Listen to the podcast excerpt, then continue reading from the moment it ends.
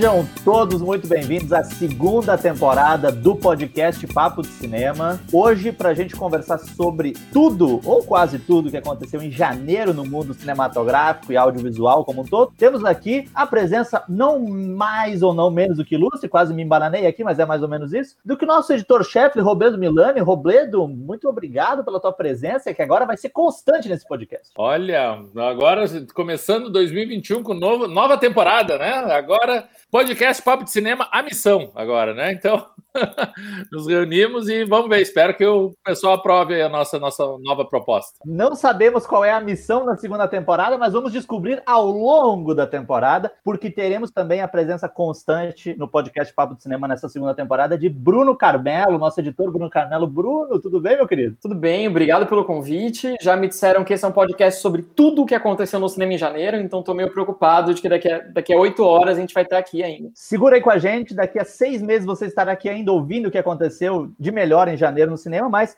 brincadeiras à parte, o podcast Papo de Cinema em 2021 ele está na segunda temporada e a gente resolveu experimentar um formato diferente, que são programas um pouco maiores. Você, nosso ouvinte aí fiel, vai observar que os nossos programas vão ficar um pouquinho maiores, mas a gente vai fazer um programa com vários assuntos, com o que a gente achou de mais destacável nos meses. Então, se nada mudar até lá, nós teremos 12 podcasts ao longo do ano. E aí, claro, a gente vai reavaliando isso de acordo também com vocês, porque gente, vocês sabem, vocês, nossos ouvintes, sabem que a gente presta muita atenção no que os nossos ouvintes, no que os nossos leitores, que a galera que gosta do nosso trabalho nos manda de retorno. O Robledo Milano quer falar, Robledo? Sem, sem esquecer, né, Marcelo? A gente vai ter a nossa proposta para esse ano. São 12 edições do podcast tradicional mas a qualquer momento estamos abertos a propostas, sugestões, tudo de fazer edições extras é, com pontos específicos que a gente pode alinhar aí com o pessoal, lançamentos, estreias, novidades, tudo pode ser conversado. Então, assim, propostas, estamos abertos a propostas e podcasts extras podem acontecer a qualquer instante, é bom estarem atentos aí. Exatamente, propostas, ó, ó, Didi, né? A gente tá aqui, gente, porque os boletos estão chegando, 2020 mudou para 2021, os boletos continuam chegando e a gente precisa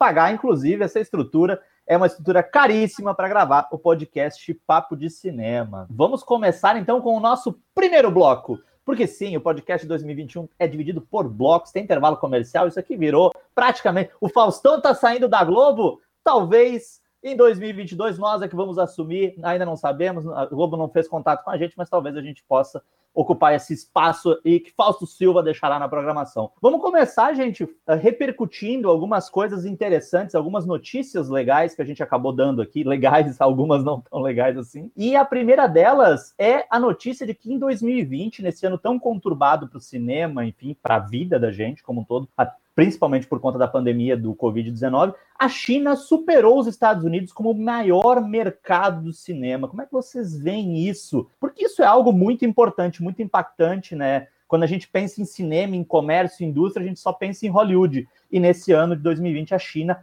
ultrapassa Hollywood, isso tem um impacto, né? Ah, com certeza tem impacto, né? Mas eu acho que era uma coisa que já vinha sendo construída há bastante tempo, né, Bruno e Marcelo? Eu acho que é uma coisa que há bom tempo já vinha se falando. A China tem uma questão de cotas, né? Os filmes chineses acabam tendo prioridade nos lançamentos, eles são muito nacionalistas nesse sentido, preservam muitas produções locais. Então, os filmes norte-americanos precisavam muito de ser coproduções, tinham muito assim, tu via assim um filme sei lá, um Missão Impossível da vida, que volta e meia tinha uma atriz uh, chinesa lá, justamente para caracterizar uma coprodução com a China e com isso conseguir um, um lançamento na China mais facilitado. Ou cenas, eu me lembro daquele Transformers, a Era da Extinção, que também todo o ápice do filme se passava na China, sabe? Uma coisa. Isso Robledo, era, isso... Robledo gosta muito desse filme. isso não é nenhuma. não é aleatório, né? Esses cenários chineses e atores chineses ganhando destaque em Hollywood é justamente uma tentativa de Hollywood que já há muito tempo vinha percebendo o quanto a China crescendo, e é um mercado de mais de um bilhão de pessoas, né? Então não, não é de se desconsiderar isso.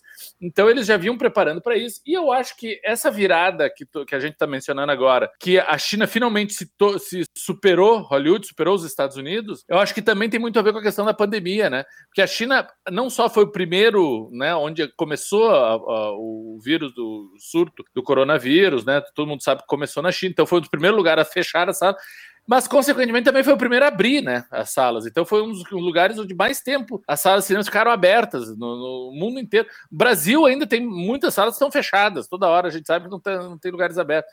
Então eu acho que é meio que não dá para dizer que é sólido isso, que a, esse ano, o ano que vem a China vai continuar na frente. Eu acho que a gente tem que seguir acompanhando essas andanças no mercado, mas ao mesmo tempo também não é nenhuma surpresa, porque a China há muito tempo já vinha se tornando um player bastante determinante no mercado do cinema. É isso que o Robledo disse, a gente lembra. É um ano de exceção, né?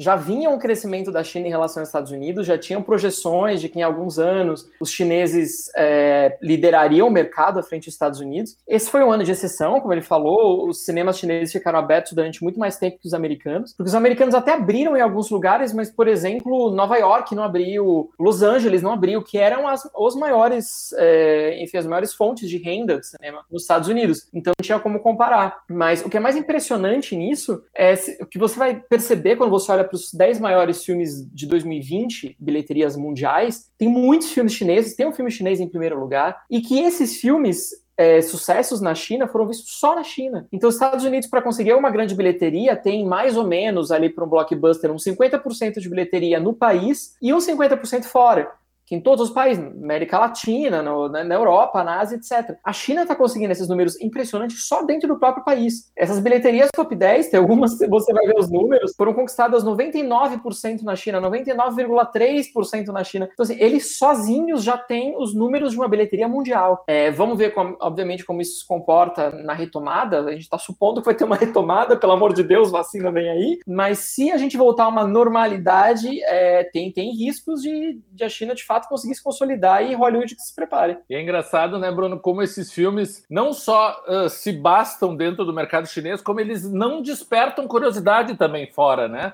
Não é necessariamente nesse ano, que é o The 800, né, em 2020, eu acho que esse é o nome do filme, se eu não me engano, que foi o filme mais visto no mundo inteiro, mas eu acho que, do, eu acho que em 2019, se eu não me engano, não no mundo inteiro, mas o filme mais visto na China, também é um filme de milhões de de, de dólares que foi arrecadado. Tá na Netflix esse filme, né? E ninguém viu, ninguém se interessou, ninguém teve o menor interesse do filme. Um filme que na China deixou as pessoas completamente loucas. Então é curioso ver como. É, e, tem, e muitas outras produções toda hora estão sendo chegando aqui, principalmente pelos canais de streaming, motivados de repente por, ah, olha, na China funcionou, será que funciona no Brasil? E não, a gente vê que é uma coisa bem de nicho mesmo, aqui ao menos aqui no nosso mercado e outros mercados mais ocidentais. Né? É, quando a gente vê que a maneira como eles veem filmes é diferente da nossa, porque não é que a gente pode dizer, ah, não, mas os chineses só tinham filme chinês para assistir, então eles foram ver filme chinês.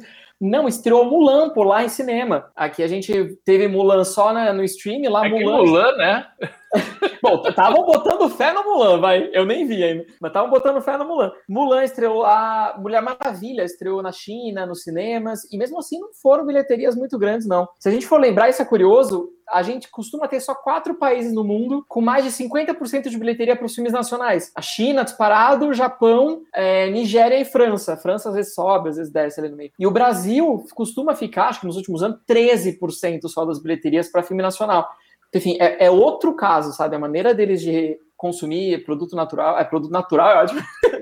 O Bruno é, já tá querendo. O patrocinador é nacional, é, orgânicos, filmes orgânicos. Não, produtos nacionais é diferente. Mas como é, que, como é que funciona a Índia? Você sabe como é que é essa questão da percentual? Porque tu citou Japão, Nigéria e França, né? Vocês têm Índia, ideia como é que funciona na Índia a questão do percentual? É, é, um, é um dos maiores, é um dos maiores percentuais, porque se, se a gente for ver, a gente nunca fala disso, né? Mas a Índia faz mais filmes por ano que os Estados Unidos. Só que eles são consumidos no mercado local, em alguns, né, alguns países ali do lado tal. Para quem viu aquele filme Orfanato, a gente descobre que o Azerbaijão é maluco por filmes da Índia, coisas que não chegam até a gente, mas fica a dica. E é isso, assim, eles chegam a produzir mais de 400 filmes por ano, enquanto Hollywood fica lá nos seus 300 e pouco. Enfim, considerando Hollywood grande indústria. Então tem uma puta produção, tem um mercado gigantesco, eles têm uma quantidade de salas de cinema imensa. É, se a gente for ver, sei lá, Brasil, por exemplo, tem menos salas de cinema que México, né? Que é um país muito menor, com menos gente. A gente tem muito menos sala de cinema que o México. Lá na Índia é lotado de sala de cinema. Oh, eu fui para qualquer lugar nos assuntos. A gente tá falando da China, a gente tá só o cinema do México. E é isso, mas, é... Mas, tem uma, mas tem uma coisa que eu fico pensando, quando a gente fala sobre isso e essa. A, a, gente fica pensando sobre essa questão, a gente fala sobre mercado. A China se tornou o primeiro mercado, né, vencendo Hollywood. Uh, e talvez, né, o que a gente ainda esteja experimentando é uma forma anacrônica de mensurar esse mercado. Né? A gente está mensurando o mercado basicamente por bilheteria em salas de cinema. Né? A partir do momento que a gente tem um ano como 2020, em que tu acelera um processo né, de, de, de, de primazia do streaming, hoje a gente tem vários desses filmes que são grandes sucessos e, e, e, em outras plataformas que não o cinema, eu acho que a própria indústria aos poucos também vai encontrar outras formas de, de medir esse sucesso. Que a gente, de novo, né? A gente está medindo o sucesso com base em sala de cinema. E essa né, passada da China na, adiante de Hollywood passa também por isso, pelo fato de que né, existe uma diferença territorial no, no, combate à pandemia, como o Robledo bem citou anteriormente. Mas talvez a gente precise começar a pensar o sucesso financeiro a partir de outras regras também. Talvez esse seja um desafio, um desafio que não vai ser a gente que vai fazer, o pessoal de Hollywood que lute né, o pessoal da indústria que lute para encontrar essa regra e saber como é que vai mensurar isso. Né? A Netflix tem cada vez mais divulgado as suas, os seus números de acesso,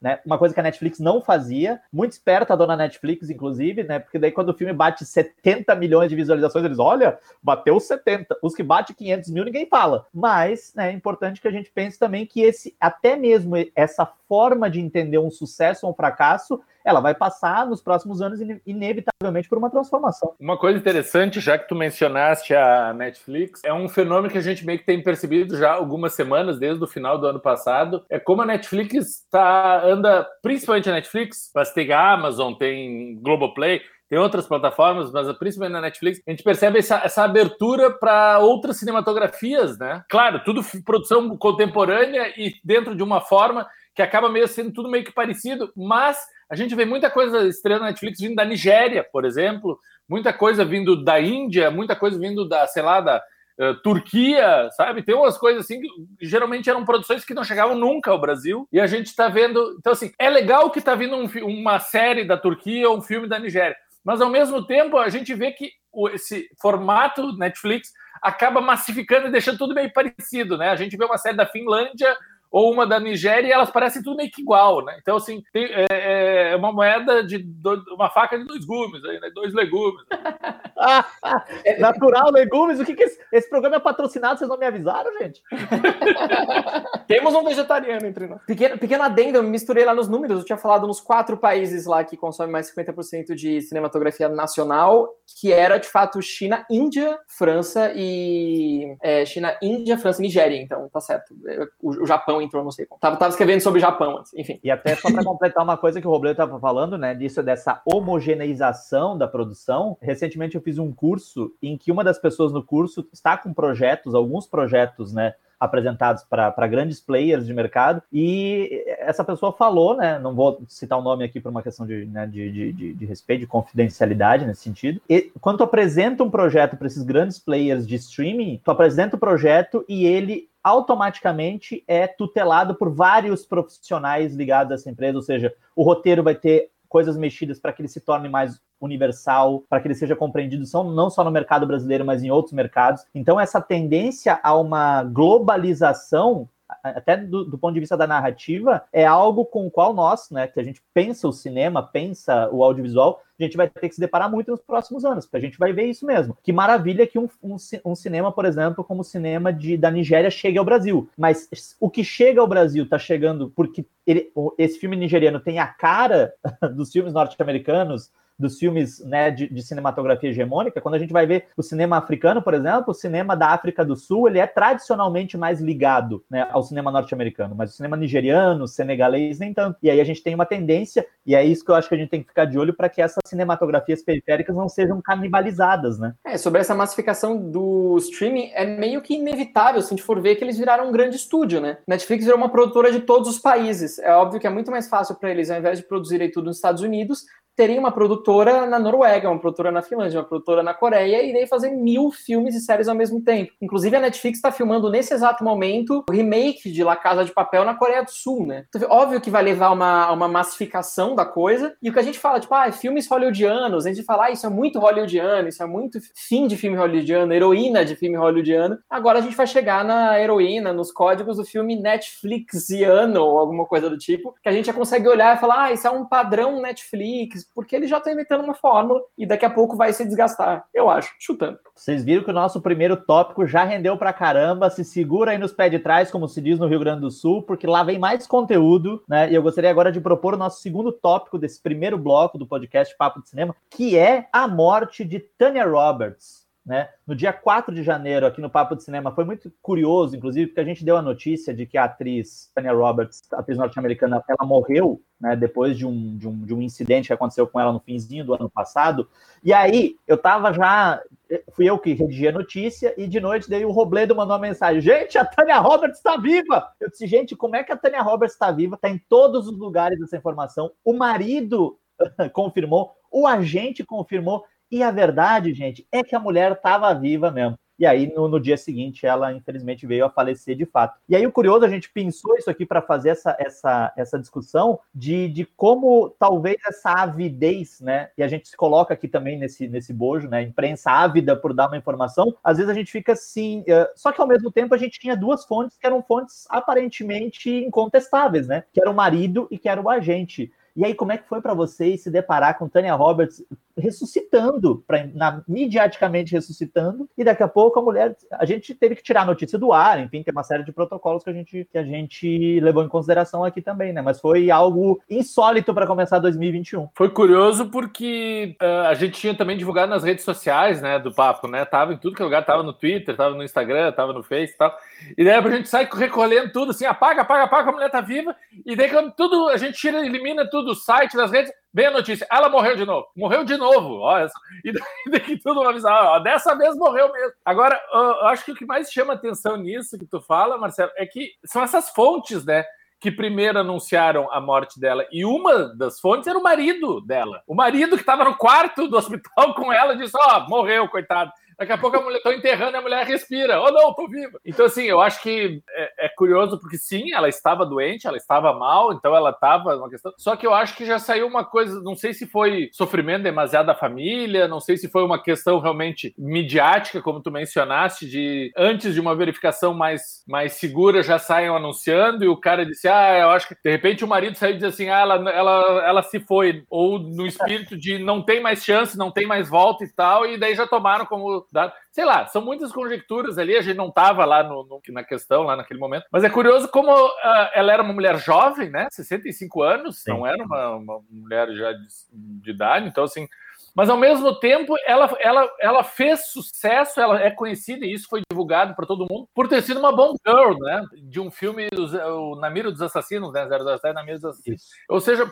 é, que isso foi que décadas atrás, então parece que ela acabou sendo fazendo mais sucesso depois com a morte do que com a, com a vida. É muito triste isso também, né? Então. É, a gente acaba falando que esse não é tanto o caso sobre a Tanya Roberts, a pobre, que acabou envolvida nessa história, quanto sobre o jornalismo, né? Não foi um caso de fake news, ninguém inventou a morte de uma uma pessoa que estava viva, bem saudável, como já fizeram com o Jeff Goldblum. Quando a gente estava conversando sobre isso, a gente lembrou do Jeff Goldblum, que anunciaram já umas duas, três vezes a morte dele. E o próprio, tá vivíssimo, vivíssimo e bem saudável, espero, apareceu em programas de televisão falando: não, gente, por acaso eu tô vivo, tá? Então, assim, não foi esse caso. A atriz, de fato, estava muito doente. Acho que as pessoas estavam se preparando para a morte dela. E nesse tempo de redes sociais, em que todo mundo quer dar notícia primeiro, o primeiro que der a notícia é aquele que vai disparar no, no, Google, nas pesquisas, etc., que vai se tornar referência para os outros, a coisa acabou saindo rápido demais. Mas é também sinal dos nossos tempos, né? E vale também avisar para quem não souber que os maiores jornais preparam já obituários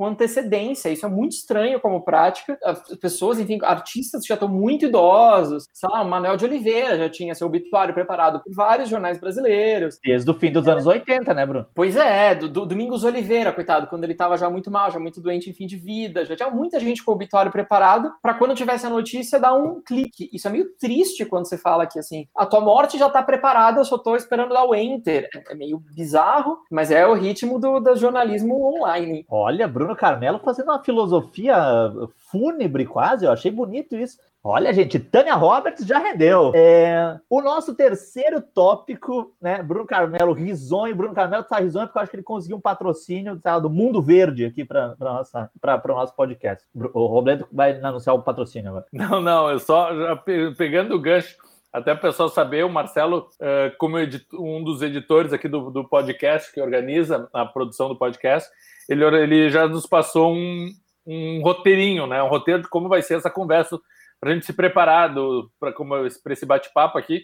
E já pegando o gancho, eu estou me antecipando, na verdade, ao que o Marcelo vai falar do próximo assunto.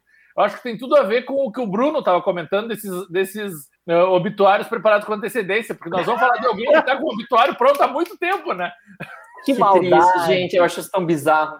Preparar o obituário antes, gente. Espera, espera. Deixa a pessoa viver até onde. Depois a gente vai pesquisar sobre a vida dela. Pode entrar um pouquinho depois. A Bruno tem uma, eu, eu, vou a, a dar uma aqui de advogado do diabo. Tem uma parte prática nisso. Porque às vezes a pessoa morre no sábado de noite. Já aconteceu, por exemplo, assim, do Robledo me ligar, eu tava dando aula, eu voltei da aula, o Robledo assim, Marcelo morreu, Nelson Pereira dos Santos, e eu não tô em casa. Eu não tô no escritório obituário. Alguém tem que fazer obituário. Eu digo, meu Deus! Aí foi lá eu pesquisar, assim. Mas, gente, olha isso. Nelson Pereira não merece que a gente interrompa no sábado à noite? Entendeu? Não, aí, aí, aí é um argumento. Fica que a gente fala, tipo, não, calma, eu vou parar meu sábado à noite, pesquisar e descobrir tudo o que aconteceu. Não estava pensando na morte de Nelson Pereira dos Santos.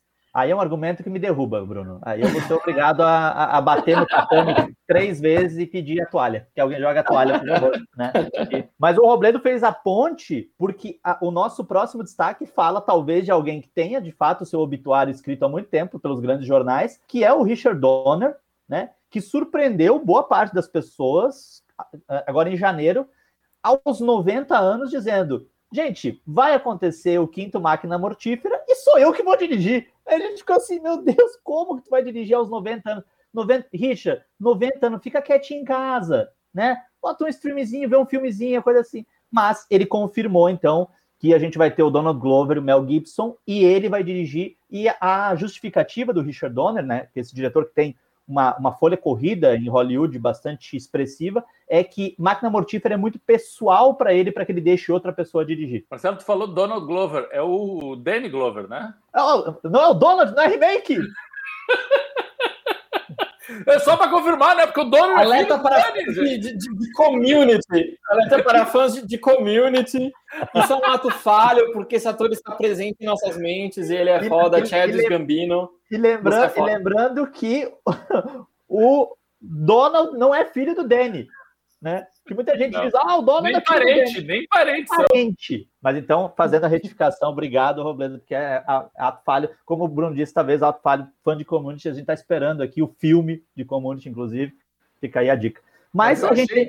a gente tem Voltando... uma grande franquia de volta, né? Não, e é impressionante porque, assim, o, no começo da, da pandemia, foi, teve um programa na internet que o Josh Gad estava apresentando, o Josh Gad que faz a voz do Olaf lá do, do, do, do Frozen. Chato, é, que é Reunited Apart, que é um programa que era um, é um, um, programa de internet de cunho beneficente e tal, que ele pegava grandes filmes dos anos 80 e botava todo mundo para conversar, ver como é que esse pessoal estava agora. E um dos primeiros filmes que ele pegou para esse programa foi os Goonies, né? Quem não lembra dos Goonies, grandes Goonies.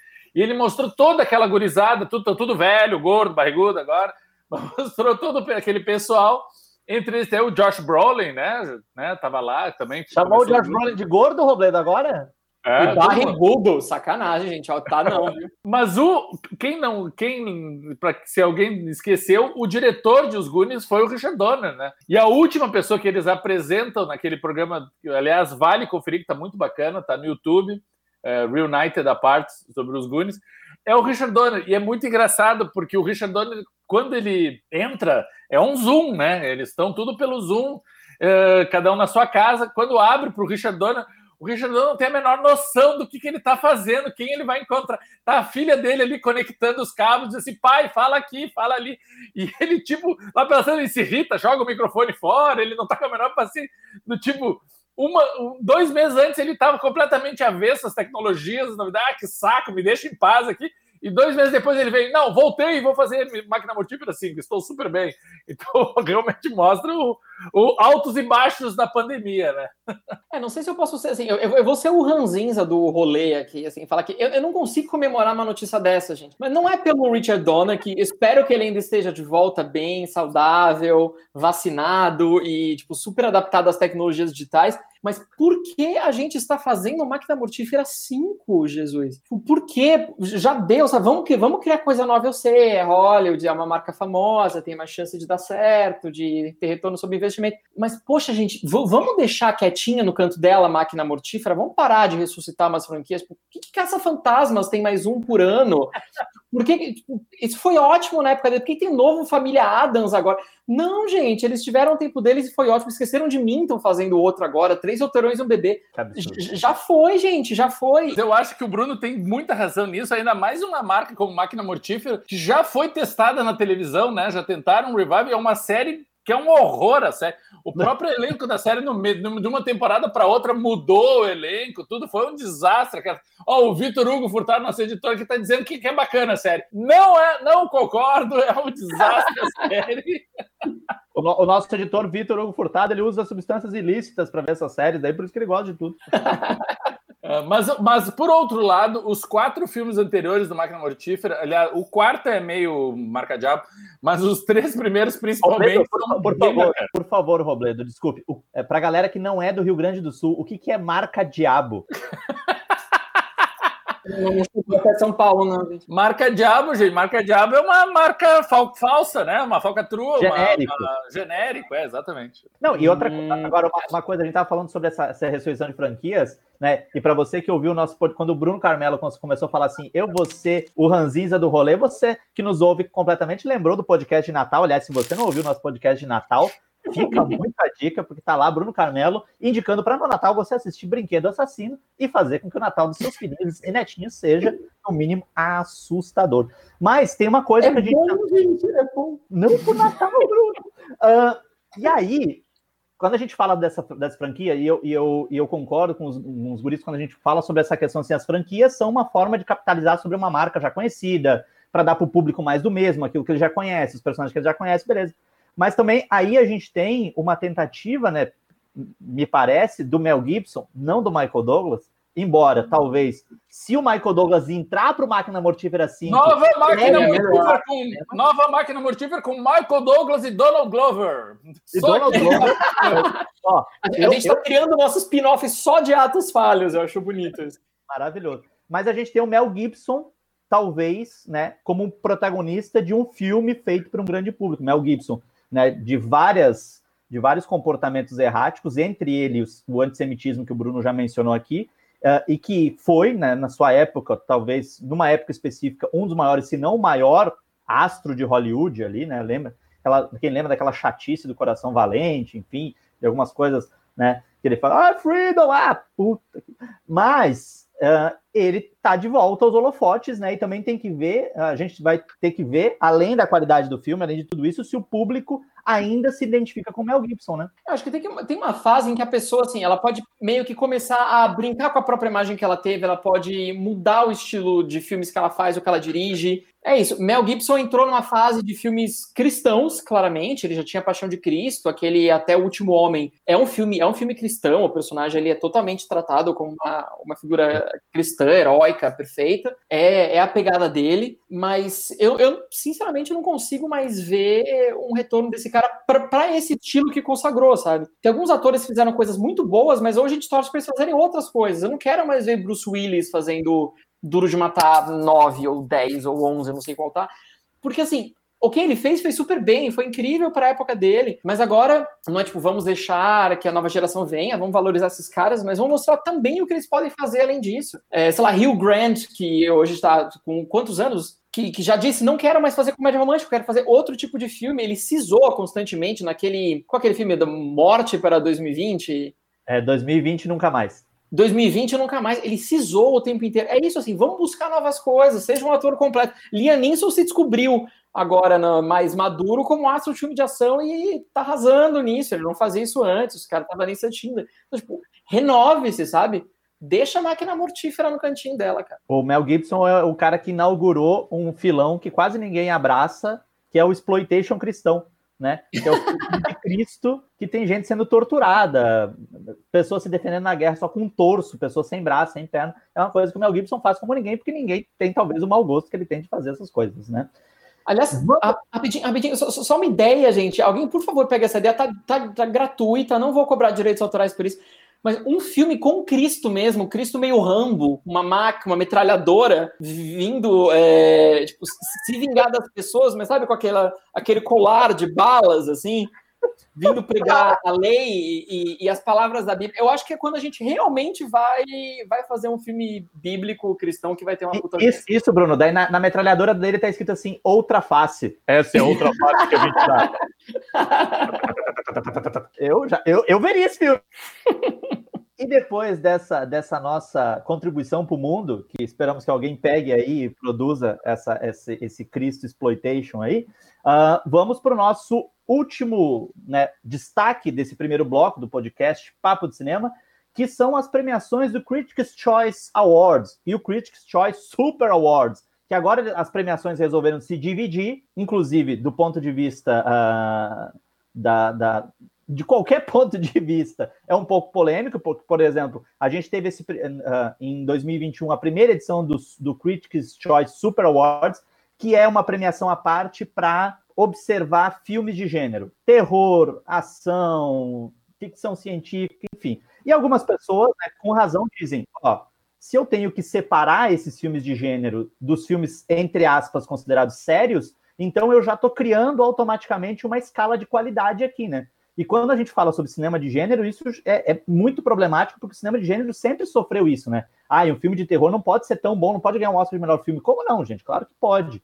Uh, mas a gente teve, então, a, a, a, a, entrega do Critics' Choice Super Awards agora em janeiro e também a, o anúncio dos indicados televisivos do Critics' Choice Awards 2021 também. Uh, vocês querem falar algumas, alguma coisa em relação a essas polêmicas antes que a gente mencione aqui os, os felizados que se deram bem nessa, nessa jogada? Eu acho mais interessante dar uma olhada nessa questão desse Super Award, porque basicamente, é, é, engraçado isso eles terem criado essa divisão esse ano, porque é basicamente para premiar os blockbusters, né? Aqueles filmes do verão norte-americano. E esse ano a gente não teve blockbusters, não teve verão norte-americano.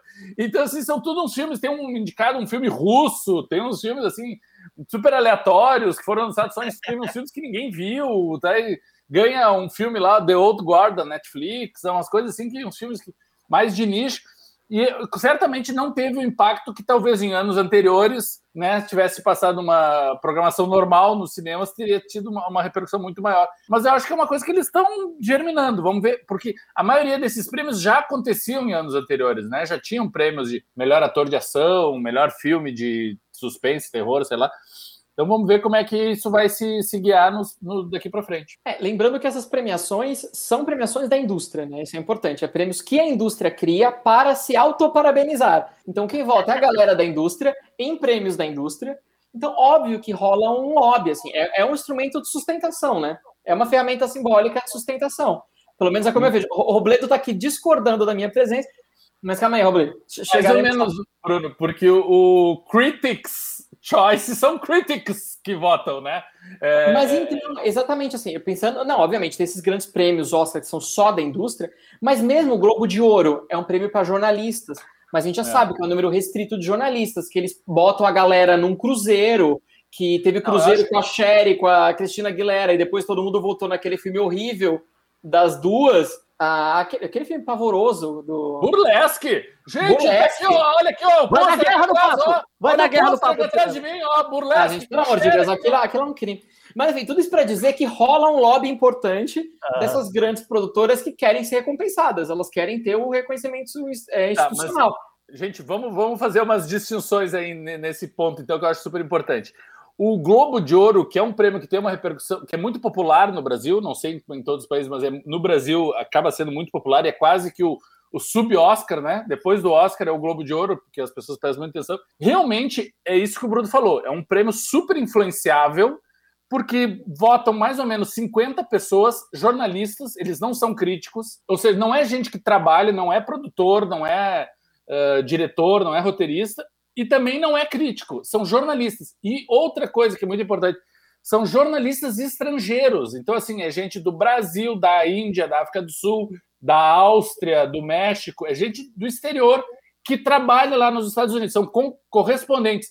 Então, assim, gente, pensa bem, é gente que mora super longe de Hollywood, que de uma hora para outra é enviado para estar em Hollywood, trabalhando lá, e as maiores estrelas do mundo estão lá paparicando eles. Cara, é óbvio que eles ficam, são influenciáveis, né? É óbvio que eles ficam, vem a Cher e a Cristina Aguilera para levar ó, a Angelina Jolie e o Johnny Depp para levar dar um passeio em Veneza, daí todo mundo vota em o turista, aquela bomba gigantesca. Então, tem umas coisas assim. Então, realmente, é. o Globo de Ouro é bem questionável, concordo total.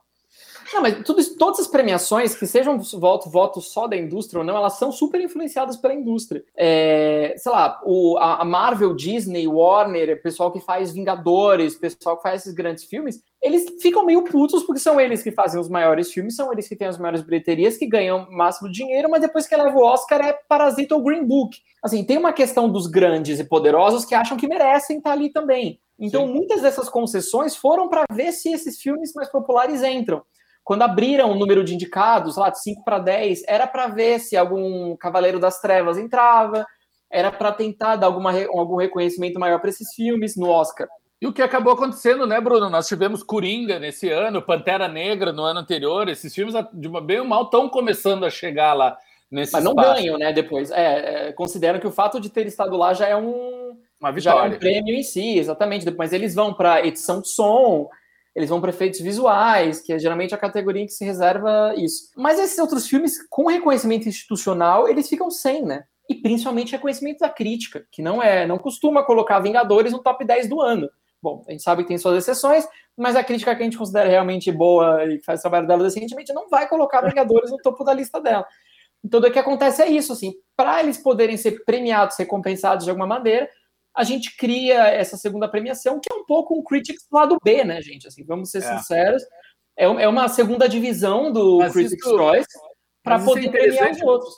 Mas isso é interessante porque assim a crítica no, nos Estados Unidos, a crítica de cinema dos Estados Unidos, ela é muito dividida, né? Existem associações regionais, praticamente todos os principais estados dos Estados Unidos possuem suas associações regionais, algumas até mais. Nova York possui duas, Boston possui duas cidades, as principais cidades. Uh, Texas possui duas, mas tem São Francisco, tem Los Angeles, então todas as principais cidades possuem suas associações de críticos. Existe uma associação nacional que tenta reunir os principais críticos do país inteiro, que é a Sociedade Nacional dos Críticos de Cinema. Existem algumas mais tradicionais e mais antigas, como o National Board of Review, que é de Nova York e são só críticos de cinema também.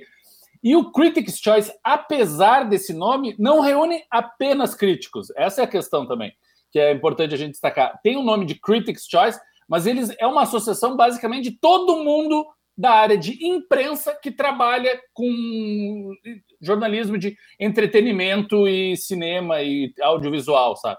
Até, então até, entra, até entra produtor, entra até os TikTokers. Gente, tá, a coisa está cada vez mais ampla, né? Então, assim, se tem um jornalista especialista em TikTokers e vai com a cara de alguém, é capaz que ele esteja votando também lá no Critics' Choice. Né?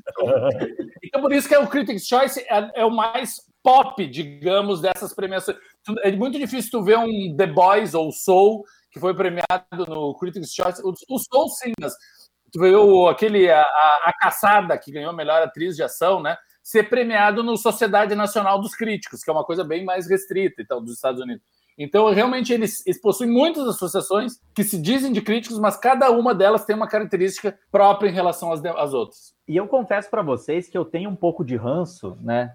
Quer dizer, bastante ranço. Quando a gente vai, a gente, nós aqui já frequentamos vários uh, festivais de cinema, já fomos a júris, enfim, e a gente sabe que tem alguns júris que o pessoal diz assim, não, gente, vamos fazer o seguinte, são três prêmios que vocês podem dar e vocês podem dar 12 menções honrosas. Eu, particularmente, sou contra, porque uh, existe uma ideia em alguns lugares de, de agradar a todo mundo, né? A gente tem premiações mesmo no Brasil, como o Grande Prêmio de Cinema Brasileiro, que, na minha opinião, Marcelo Miller, é um, é um prêmio que tem excesso de categorias.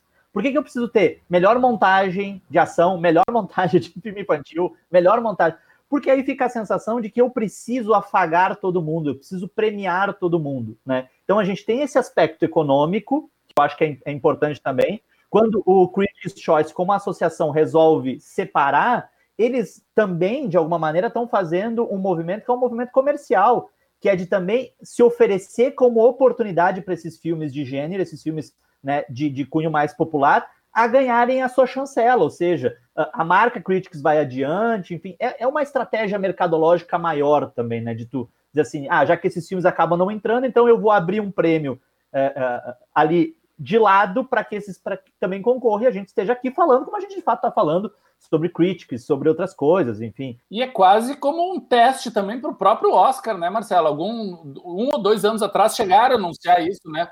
Uma categoria de melhor filme popular no Oscar, uma coisa Sim. assim, foi, gerou tanto barulho que eles voltaram atrás, deixaram, mas é uma ideia que eles têm, realmente, se chegaram a anunciar mesmo que tenham voltado atrás, eles cogitaram muito, deve ter discutido muito internamente isso. Então, se o Oscar está pensando isso, categorias menores que querem eh, premiações menores de não tanta repercussão, mas ainda assim que atraem uma certo, um, certos olhares de, de, de, de, destaque, como é o caso do Critics' Choice, é bem natural que eles tenham se atirado para isso agora. É que a questão é que a ideia disso tudo é tornar mais popular o prêmio, ou seja, mais visto, visto por mais pessoas. quanto mais você abre, mais pop ele se torna, menos ele acaba selecionando. A partir do momento que você premia todo mundo, é como não premiar ninguém. Se você, sei lá, você é criancinha, vai para o concurso de natação e no final dá uma medalhinha para todo mundo fala que o importante é competir, você não está premiando ninguém. É desculpa, crianças, não vale nada a tua medalhinha de natação. Mas o que eu estou dizendo é assim. Bruno Grant. É, mas o prêmio é uma escolha, né? O prêmio é uma seleção. Se você passa a premiar tudo e absolutamente todo mundo, você não seleciona mais. Não é pelo elitismo de ah, só um pode ganhar, etc. Não, é bom que a gente reconheça esforços de várias pessoas, mas se você abre para tudo, é como se ela tivesse valor. Daqui a pouco, se a gente continuar assim, a gente vai ter tanto valor quanto o MTV Movie Awards, que tem melhor beijo, melhor vilão, melhor dupla em cena que daí absolutamente ninguém leva a sério mais, imagino, espero. E este foi, né, com esta colocação de Bruno, estou pensando como é que Bruno seria pai, pai Bruno, chega o filho do Bruno e diz assim, papai, recebi uma medalha, daí tá escrito assim, honra ao mérito, e aí o Bruno olha para a criança e diz assim, isso não vale de nada, joga no lixo. Tente melhor, treine melhor da próxima vez. com essa, com essa imagem mental, a gente acaba o nosso primeiro bloco do podcast Papo de Cinema. Vamos aos nossos intervalos comerciais. Vitor vai cuidar disso, então, inclusive está nesse momento prospectando aí os anunciantes para a gente botar nos intervalos comerciais. E a gente volta daqui a pouquinho com o segundo bloco do podcast Papo de Cinema.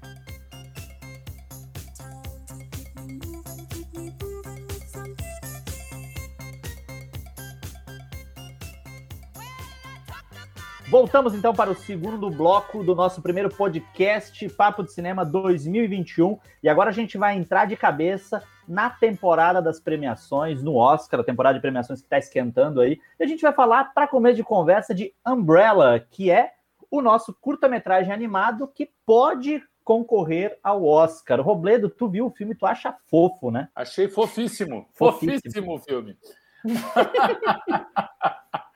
Eu até comentei com o Bruno, ele me lembrou muito um outro curta de animação que também fez muito sucesso há pouco tempo atrás, chamado Se Algo Acontecer, Te Amo, que é uma, um curta que foi lançado pela Netflix. Bem melhor. Dois... Temos um podcast a respeito também, inclusive. Exato, temos um podcast inteiro sobre o Se Algo Acontecer. Eu não acho tão melhor ou tão pior, um ou outro. Eu acho os dois bem, bem semelhantes, assim. São dois curtas de animação, os, os dois curtas são sem diálogos, os dois curtas são fala da questão familiar, né, pais e filhos, e os dois curtas eh, tra, eh, tem no cerne da, do, do, drama deles um assunto que é muito premente do momento, que é o, num, num, a questão do, da violência na, na adolescência, o armamento né, nos Estados Unidos, e o outro, a questão dos refugiados né, ao redor do mundo. Eu acho, são também fórmulas, assim, eu acho que a gente percebe algumas coisas muito bem estruturadas justamente para emocionar o, o, público. Porém, é, é, tão curtinho, são sete minutos o Umbrella. Eu gostei da animação, eu achei muito bonita, muito bem feita. Eu acho ainda longo, de, mesmo com sete minutos, eu acho meio longo. Ele podia ter cinco, por exemplo. Eu go gostei mas... do filme, ele tem sete minutos, mas é longo.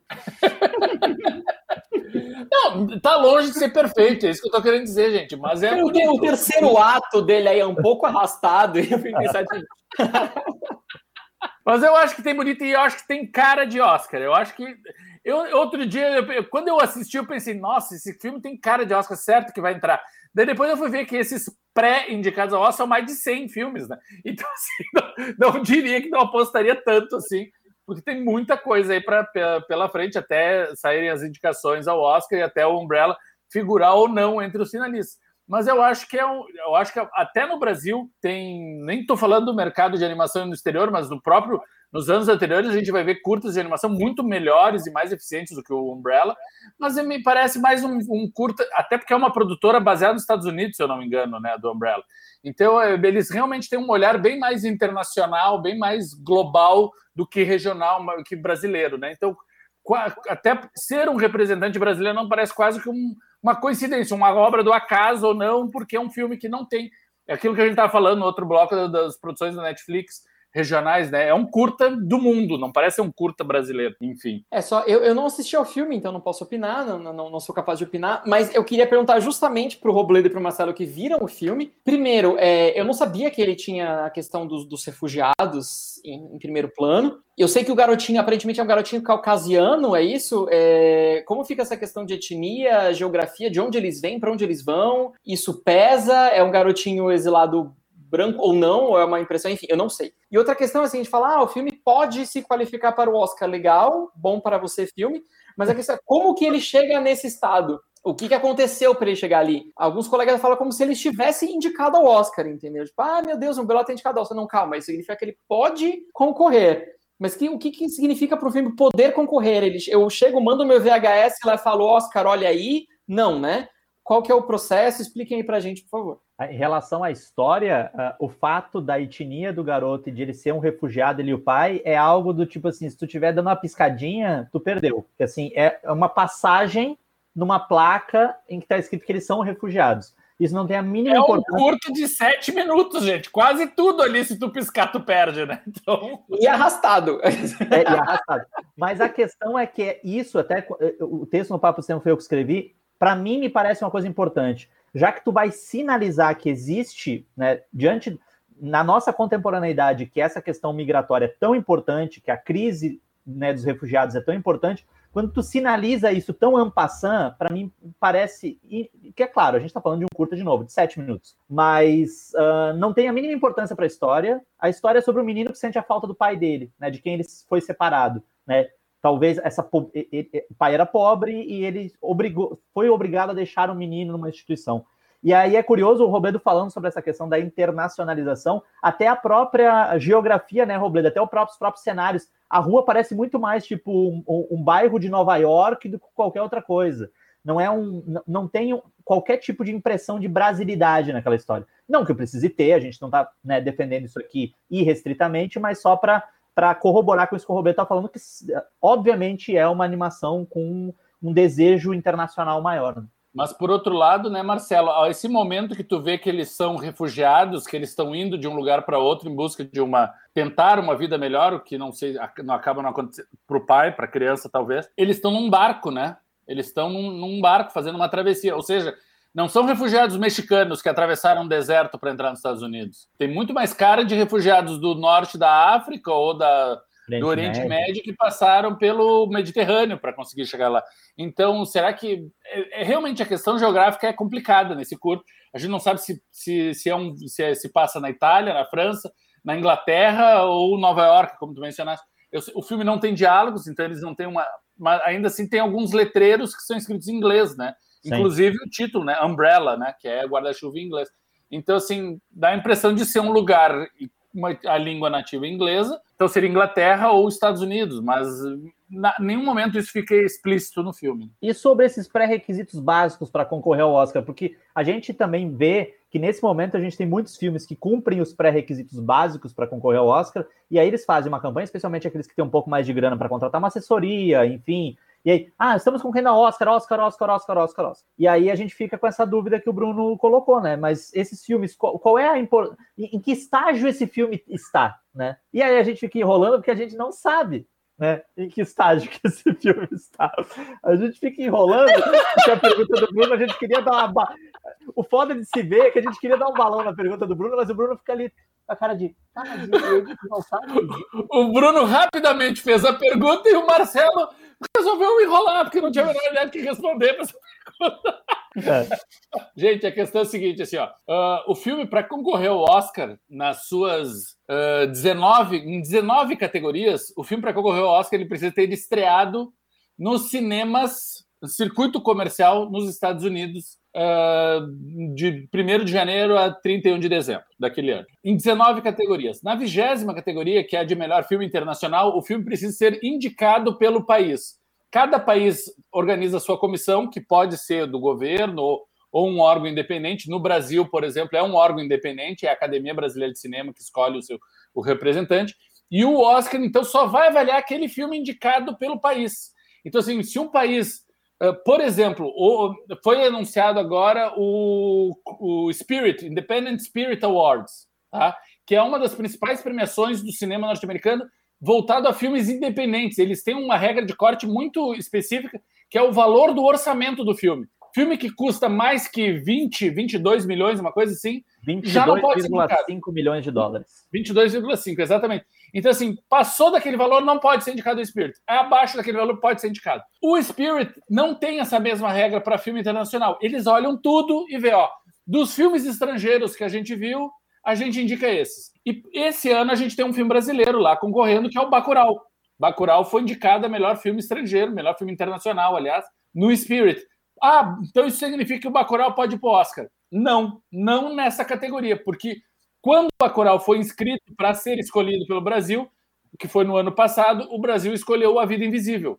Então, o Oscar só olha para o filme escolhido antes pelo país, ele não olha para todos os filmes daquele país. Ano passado era Vida Invisível, esse ano é o Babenco, né? Alguém tem que ouvir o coração e dizer parou. Então, esse é o representante desse ano, é o Babenco, que é um filme que, segundo os especialistas em Oscar, o filme está com pouquíssimas chances.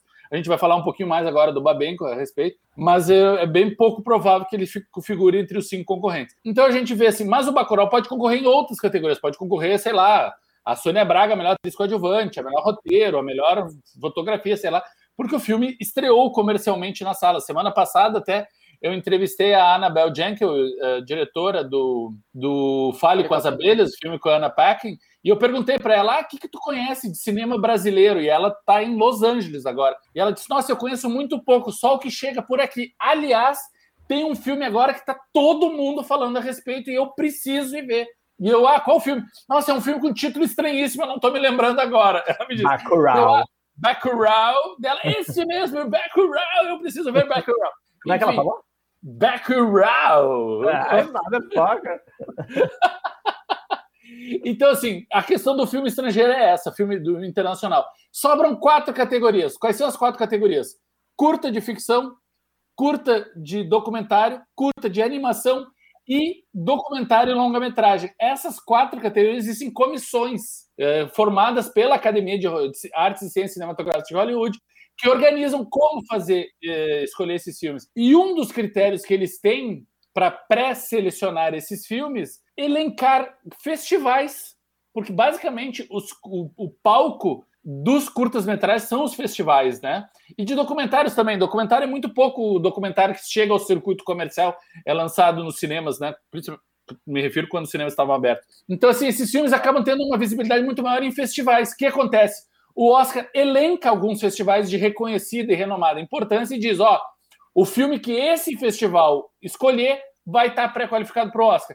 Aqui no Brasil, por exemplo, falando em documentário, a gente tem o É Tudo Verdade, que é um dos principais festivais de cinema de documentários do mundo todo e da América Latina principalmente, que o vencedor do É Tudo Verdade automaticamente está pré-qualificado ao Oscar. E assim como existem festivais de curtas-metragens no Brasil que pré-qualificam isso. É o caso do Umbrella. O Umbrella foi premiado em alguns festivais e por isso se pré-qualificou para estar concorrendo ao Oscar. Mas como eu falei antes, existe mais de, se eu não me engano, é uns 100 curtas de animação do, do mundo inteiro que estão pré-qualificados nesse momento. Então não, não é assim, ah, nossa, ele está quase lá. Bom, ele passou por uma peneira, uma peneira inicial, de, de, já foi reconhecido pelos seus méritos em algum evento específico, mas agora ele está no meio de uma centena de outros títulos. Então, agora sim, os indicados saem em fevereiro, agora, se eu não me engano, né? Agora sim a gente vai ver quais são, se ele vai ser eh, entrar para uma peneira menor, mais restrita e acabar conseguindo então essa tão sonhada indicação. Lembrando que nessa nesses filões assim o Brasil já teve uma indicação a melhor curta-metragem de ficção, né? Que foi o filme Uma História de Futebol, que é um filme que conta uma passagem da infância do Pelé, né? Uh, e esse filme chegou a ser indicado ao Oscar de melhor curta de ficção, não ganhou, infelizmente, porque é muito bonito o filme.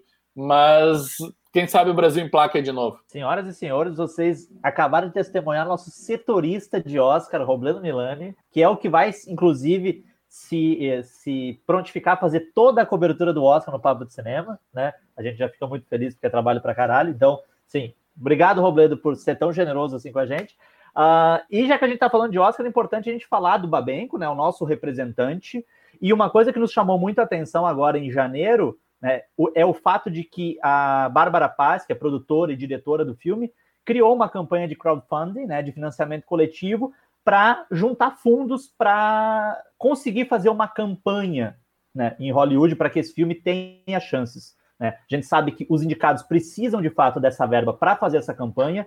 É de praxe que os governos federais auxiliem os seus representados com alguma verba, e já é o segundo ano consecutivo Será que tem alguma, alguma coincidência? É o segundo ano consecutivo que a gente, que o escolhido brasileiro não tem nenhum tipo de ajuda financeira né, uh, ah, para concorrer ao Oscar.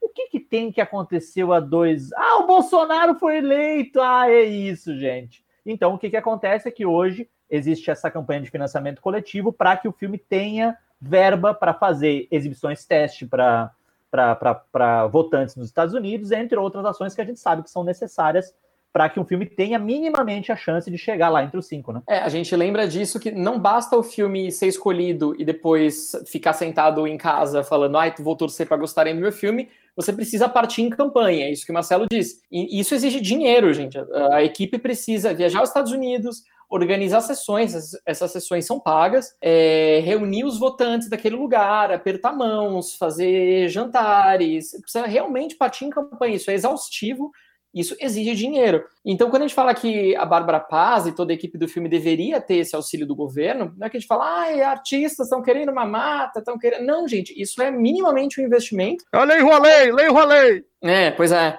Mas não, estou querendo um, é, isso é um investimento na cultura do país, porque isso vai levar o nome do Brasil lá fora, isso vai aumentar as chances do Brasil ser reconhecido lá fora. E o cinema, além de ser uma área estratégica cultural, também é uma área que vai trazer dinheiro, vai trazer novos investimentos, vai trazer novas oportunidades. Então, enfim, basicamente agora a Bárbara Paz precisa fazer essa vaquinha virtual porque o governo federal não está dando nenhuma ajuda para a campanha Oscar. Uma outra coisa interessante, daí deixando de lado essa questão política que é tão absurda que, nossa, é um desgaste inferno que a gente espera que a gente sobreviva a isso, né?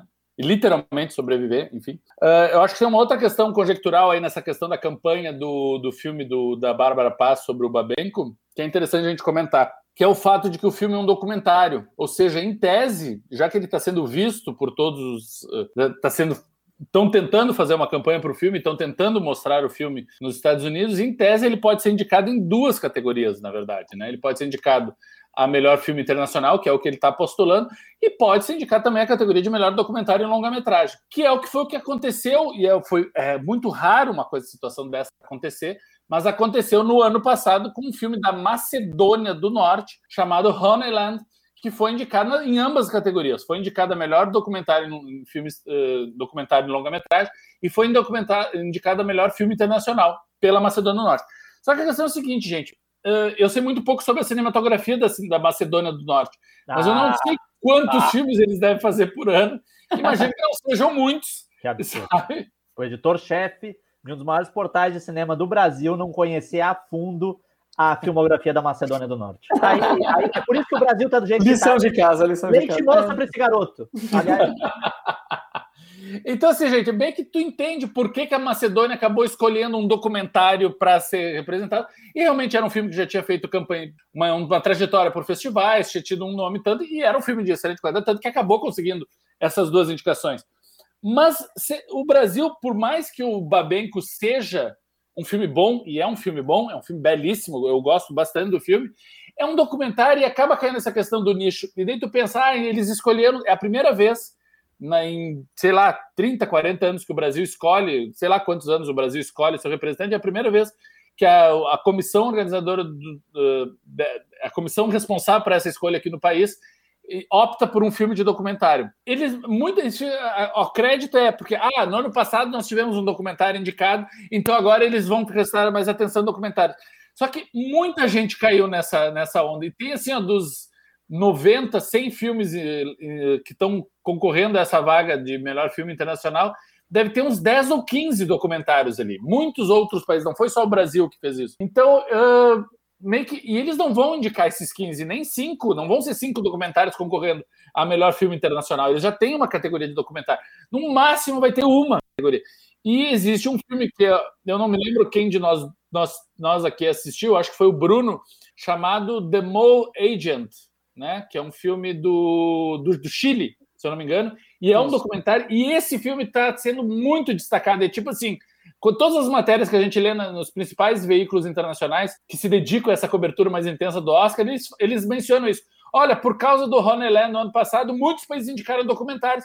Então a gente está vendo muito documentário e o grande destaque é o The Mole Agent, do Chile. Então, assim, mesmo dentro do nicho documental, o Babenco está ficando num, num lugar coadjuvante, então é, é, bem complicado e sem esse apoio do governo para ter mais visibilidade e aparecer mais, vai ser bem difícil que essa indicação venha. Pegando carona ainda no Oscar, que a gente está falando aqui de Oscar, janeiro, fevereiro e agora o Oscar, né, vai ser abril, né? A festa vai ser em abril, então a gente vai ter um tempo maior para que os filmes de Oscar, os chamados filmes de Oscar, cheguem até o Brasil, embora a gente tenha colocado aqui um tópico na nossa coisa, que é um tópico do ranço, né? Porque tem uma galera, Bruno, já tô vendo o Bruno Carmelo aqui sorrindo, abrindo um sorrisão. Porque tem uma galera já vindo filme pra caramba. Eu, assim, eu fico dizendo assim, gente, será que eu perdi o bonde da história? Tipo, Nomadland já estreou? Minari já estreou? A galera tá, assim, curtindo a vida doidado, né? E eu nem, eu nem falo necessariamente do público, né? Mas a galera até da própria próprio cinema, assim, tá vendo enlouquecidamente esses filmes que não estrearam ainda pessoal um pouco ansioso, né, gente? pessoal um pouco ansioso. Assim, não vou ser puritano e dizer, ai meu Deus, torrent, pirataria, não. baixei filmes. Não, eu baixei filmes, baixo filmes, mas acho que tem circunstâncias e circunstâncias. Por exemplo, baixei e baixaria um filme que não vai estrear, não tem nenhuma previsão de estreia, de acesso dificílimo. Aí eu baixo realmente porque eu quero ver. A questão desses filmes de Oscar é que todos eles, ou a grande maioria deles, enfim, vai chegar, já tem distribuição garantida, já tem título, já tem trailer. Se a pessoa puder esperar um mês enquanto isso vê os outros vários milhares de filmes interessantíssimos que tem por aí de maneira legal, ela não precisa recorrer a isso. Ótimo que a gente, é óbvio que a gente fica curioso, eu quero ver, estou muito afim de ver Nomadland, eu estou particularmente curioso pelo Bela Vingança, aquele Promising Young Woman da Carrie Mulligan, que eu quero muito ver, o trailer é incrível, mas é isso. Enquanto isso, gente, tem um monte de filme interessante, daqui a pouco ele vai estar tá lá disponível, vai estar tá disponível para ver de maneiras legais, não sei se vai estar tá em cinema streaming, enfim, mas por maneiras legais para ver. O que a gente encontra por cinéfilos e muitos colegas de profissão é o pessoal baixando legalmente, já vendo, já escrevendo, já fazendo crítica, porque ah, é Oscar, eu não consigo esperar, eu tenho que ver os filmes do Oscar.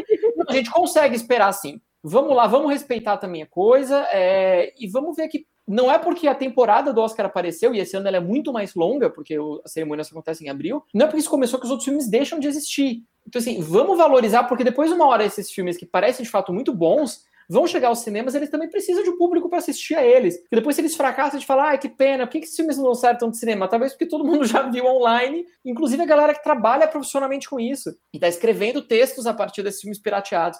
Aí é sacanagem. Eu acho importante destacar também, isso eu concordo plenamente com o que o Bruno está falando, mas é importante a gente deixar claro que isso é uma postura oficial do Papo de Cinema, né? Uma questão profissional que nós três concordamos, nós todos aqui no Papo, abraçamos isso de não dar destaque a filmes que só têm acesso no Brasil de forma ilegal. Então a gente realmente, com certeza, todos nós já baixamos filmes, já atacamos, e eu acho muito apropriado o Bruno destacar essa questão do filme quando não vai ser lançado, nunca vai chegar, não tem acesso, não tem outra forma, é a única maneira de se assistir e realmente se precisa ver aquele filme. Bom, esse é um caso. Agora, um filme que é por, só por uma questão de, de tempo, né, de ter ver um, dois dias, semanas ou meses antes do caso do mundo e só para poder ir para as redes sociais e dizer, nossa, eu vi primeiro antes de todo mundo. Não, nós não funcionamos dessa maneira nós, literalmente, a gente só vai trabalhar com filmes e todos os filmes que vocês têm a possibilidade de ler as críticas e matérias, entrevistas e tal, no Papo de Cinema, são filmes que já foram disponibilizados no Brasil de forma legal, seja por estreias comerciais ou festivais, exibições, ou que as assessorias entraram em contato conosco e nos disponibilizaram meios, né, é, de acesso a esses filmes. Então, assim, é uma postura nossa. Nós decidimos, olha, nós não vamos.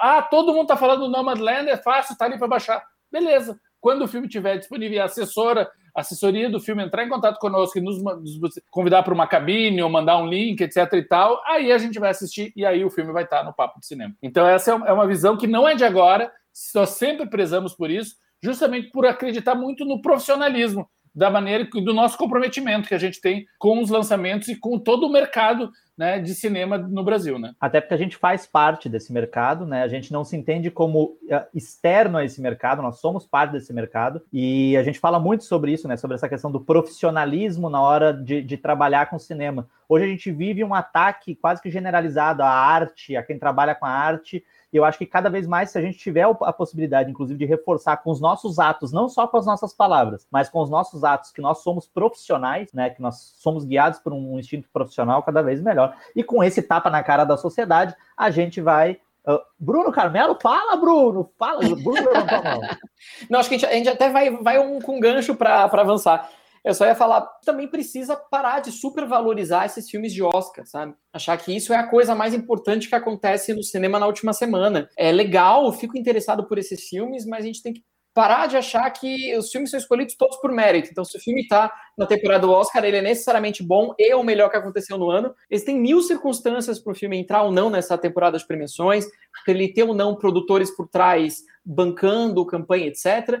Tem muitos filmes bons que não entram nesse circuito. Então, fica o convite assim: olhem para os outros filmes também, que não estão ali dentro podem ser igualmente ou mais interessantes. Legal ver o Oscar, mas pare de reservar a sua vida para os filmes do Oscar, porque isso é só uma, é uma parte ínfima do que existe. Inclusive, temos filmes em festivais. Acho que Marcelo ia, ia falar sobre isso, é isso, Marcelo? A gente vai, né, para dar tempo para a galera dar uma respirada, encerrar esse nosso segundo bloco. Daqui a pouquinho a gente volta para o terceiro bloco do podcast Papo de Cinema, primeiro de 2021 falando inclusive de alguns filmes que estrearam, alguns filmes importantes que estrearam agora em janeiro de 2021, entre eles alguns que possivelmente estarão no Oscar e outros que a gente fez matéria especial, então fique com a gente, já estamos de volta.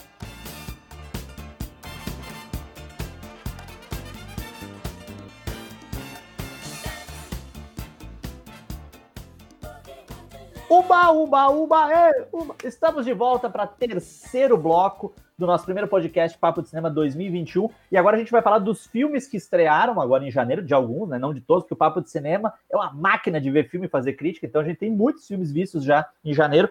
Mas, uh, curiosamente, pegando o gancho do, do nosso bloco anterior, é interessante a gente falar, começar por dois filmes que são filmes que talvez, provavelmente, estarão na lista do Oscar, né? E eu gostaria de começar com o Piece of a Woman, né? Que Bruno Carmelo viu e escreveu. Robledo Milani também viu. E aqui, gente, a gente vai fazer a reedição, o formato podcast do Confronto Papo de Cinema. Porque um gostou muito e um disse assim. Calma lá, calma lá, calma lá. Não, gente, a, a crítica do Pieces of a Woman no Papo de Cinema tá com uma respeitável nota 3 sobre 5, ou seja, passou de ano. Oh, passou de ano, passou de ano. Raspando Legal. O, o Pieces of a Woman, para quem não sabe, é um filme que passou em, é, no Festival de Veneza, levou o prêmio de melhor atriz para Vanessa Kirby. E é uma história de um casal jovem que vai ter o primeiro filho. Enfim, tem uma cena longuíssima de parto. A primeira parte do filme é inteiramente o parto, são uns 30 minutos do parto. E algo, enfim, uma tragédia acontece no fim dessa cena. E o resto do filme é a personagem principal lidando com o que aconteceu naquela noite, com a catástrofe daquela noite. É, é um drama no sentido mais, mais concreto do, do termo, assim, aquele que você botar, ah, que gênero é esse filme? É drama. É drama de lágrima, sofrimento, dor, aquele drama em que você quer mostrar que a atriz de fato está passando por isso, então não pode ser uma, é, um parto fácil, você tem uma câmera que quase entra nas pernas dela, passa por entre as pernas da Vanessa Kirby mesmo, você tem grito de dor, você tem lágrima, você tem sangue, aquela coisa assim, tenho que mostrar que o corpo sofre para mostrar que é de verdade. Eu gosto dessa primeira parte, que é filmada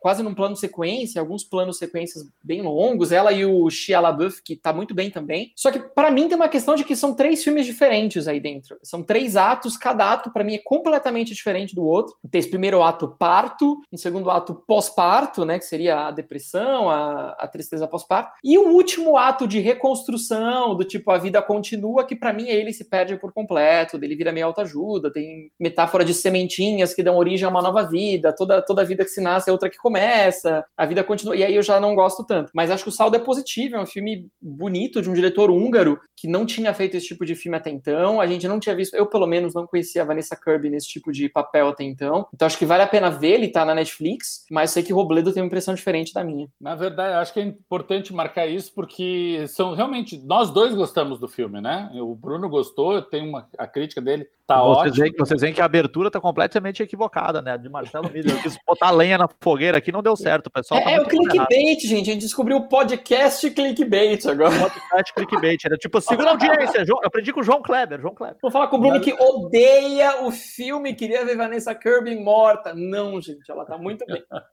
A questão toda, assim, uh, eu concordo uh, que tem um pouco de melodrama e uma coisa até meio brega no, no, final do filme, nesse ato. Eu concordo essa divisão de três, ter três atos e concordo que esse final meio que dá essa resvalada, mas eu eu discordo da questão de que é o início tão alto e vai caindo. A questão é a, é, é a percepção que a gente teve durante o filme. Eu, para mim, o segundo ato, para mim, é o melhor ato do filme. E o primeiro ato, por mais que seja muito bem construído, para mim, a, a, intenção que eu tive é que era muito mais um ato do diretor do que do filme, da história ou da atriz em si. Para mim, tinha um virtuoso. Tem o, o primeiro ato, que na verdade é um prólogo, né? Quando termina esse primeiro ato, que aparece o crédito do filme, daí a história vai. Ou seja, pela estrutura que ele montou, o filme em si é o que vem depois disso, né? É como ela reage a essa noite, como o Bruno colocou. Uh, esse primeiro ato, essa primeira meia hora que se passa antes do crédito, é muito mais um virtuosismo técnico e ele querendo mostrar, olha como eu sou fodástico dirigindo isso, do que preocupado com aquela mulher. E isso realmente é o que vai vir depois. Por isso que me interessou muito mais a parte. Teve momentos nesse primeiro ato que eu meio que escapava daquele drama que estava vivendo, que é o trabalho de parto desta mulher, e eu ficava pensando, cara, como é que ele fez isso? Como é que essa câmera ajuda dessa maneira? Como é que ele estava aqui num quarto e agora está lá na rua e agora está voltando? Então, assim, realmente teve coisas que... e eu ficava pensando, será que precisava mesmo isso? Será que realmente a história está sendo melhor contada dessa maneira? Ou se tivesse um outro corte aí, outra maneira, será que não teria tão bem exposto igual, sabe? Ou ainda melhor? Então é isso que me, me causou uma estranheza no início do filme. Foi um filme que foi me conquistando aos poucos. Eu não caí de imediato e, nossa, isso é incrível. Não, eu, o primeiro eu fiquei meio assim, meio estranho. Daí no segundo ato, quando cai com essa mulher, tem um trecho que eles estão. A família toda está reunida discutindo a questão de um nome que está marcado numa. Não quero dar spoilers, mas eles estão discutindo como foi a grafia de um nome. Né? E eles e cada jeito, cada personagem da família tá a, a, mãe, essa mulher, o marido e a mãe dela, né? A sogra dele. E eles estão discutindo diferentes maneiras. E lá pelas tantas, a, a, a mãe dela diz: Ah, mas o que, que importa a maneira que vai escrever? E daí a Vanessa Kirby, a protagonista, olha para a mãe e diz assim: realmente, não importa nada. E ela se vira e sai. Sabe, são é, é, pequenos detalhes, é, é coisa de personagem. Esse momento, para mim, é o melhor momento do filme. E é um momento super simples dela, ou simplesmente olhar e dizer: realmente, não importa nada. E ela se vira e sai. Não é um momento show e ela não está se debulhando, ela não está morrendo, ela se estribuchada. Ela nem tem muito diálogo, é muito olhar, a maneira como ela, se, como ela age, como ela se comporta em relação àqueles atores. Então, assim, muito esse mergulho na, na alma dessa mulher e o sofrimento que daí isso anda até um, um, momento climático, que é também uma reunião familiar que acontece, e daí depois descamba para essa onde olha as maçãzinhas como renascem depois do, da, da, da, chuva. Então, assim, realmente tem esse final que é meio, meio desliza, o início, que é muito do diretor e não da história em si, mas o meio eu achei muito forte, muito poderoso, e é por isso que eu gosto tanto do filme. Vanessinha tá no Oscar, vai pro Oscar? Vai, vai pro Oscar. Acho que Vanessa Kirby tá incrível. Eu acho, eu nem, eu confesso que eu não conhecia essa atriz antes. Me disseram que ela fez The Crown, né? A série The Crown, que o nosso setorista de The Crown aqui no Papo Cinema é o Marcelo, não sou eu. Eu não vi nada do The Crown. Me disseram também que ela fez Missão Impossível, fez uns filmes. Eu não lembrava da cara dela. Agora, para mim, então, realmente, o meu primeiro contato que eu tive com essa atriz foi agora com o Piece of Woman e realmente me conquistou. Eu achei ela incrível e eu acho que, pelo por tudo que a gente está vendo aí da, das premiações, indicações regionais, etc., lá nos Estados Unidos, eu acho que ela está com uma vaga garantida lá na, entre as cinco finalistas desse ano. Para a galera que não está acostumada aí, a Vanessa Kirby, o Robledo falou do The Crown, só para fazer esse parênteses, ela interpreta a, a princesa Margaret, que é a irmã da rainha Elizabeth, ou seja, aquela que deseja desejava ser a rainha, mas nunca vai sê-la. Então, assim, é, ela é, sem, sem dúvida, ela, a Vanessa Kirby faz duas temporadas e são as temporadas em que essa personagem é mais densa, que ela é mais trágica, ela dá muito conta do, do, do recado. Tanto que agora, nas, nas temporadas né, subsequentes, quem interpreta essa personagem é a, é a Helena Bonham Carter, e já a personagem já não tem mais a mesma densidade, já tem outras. Até porque é isso, né? Já tá mais velha, já passou por esses dramas de formação, de quando a irmã ascende a, ao trono. Já entendeu que não vai ser rainha nunca, né? Parou de sonhar com isso.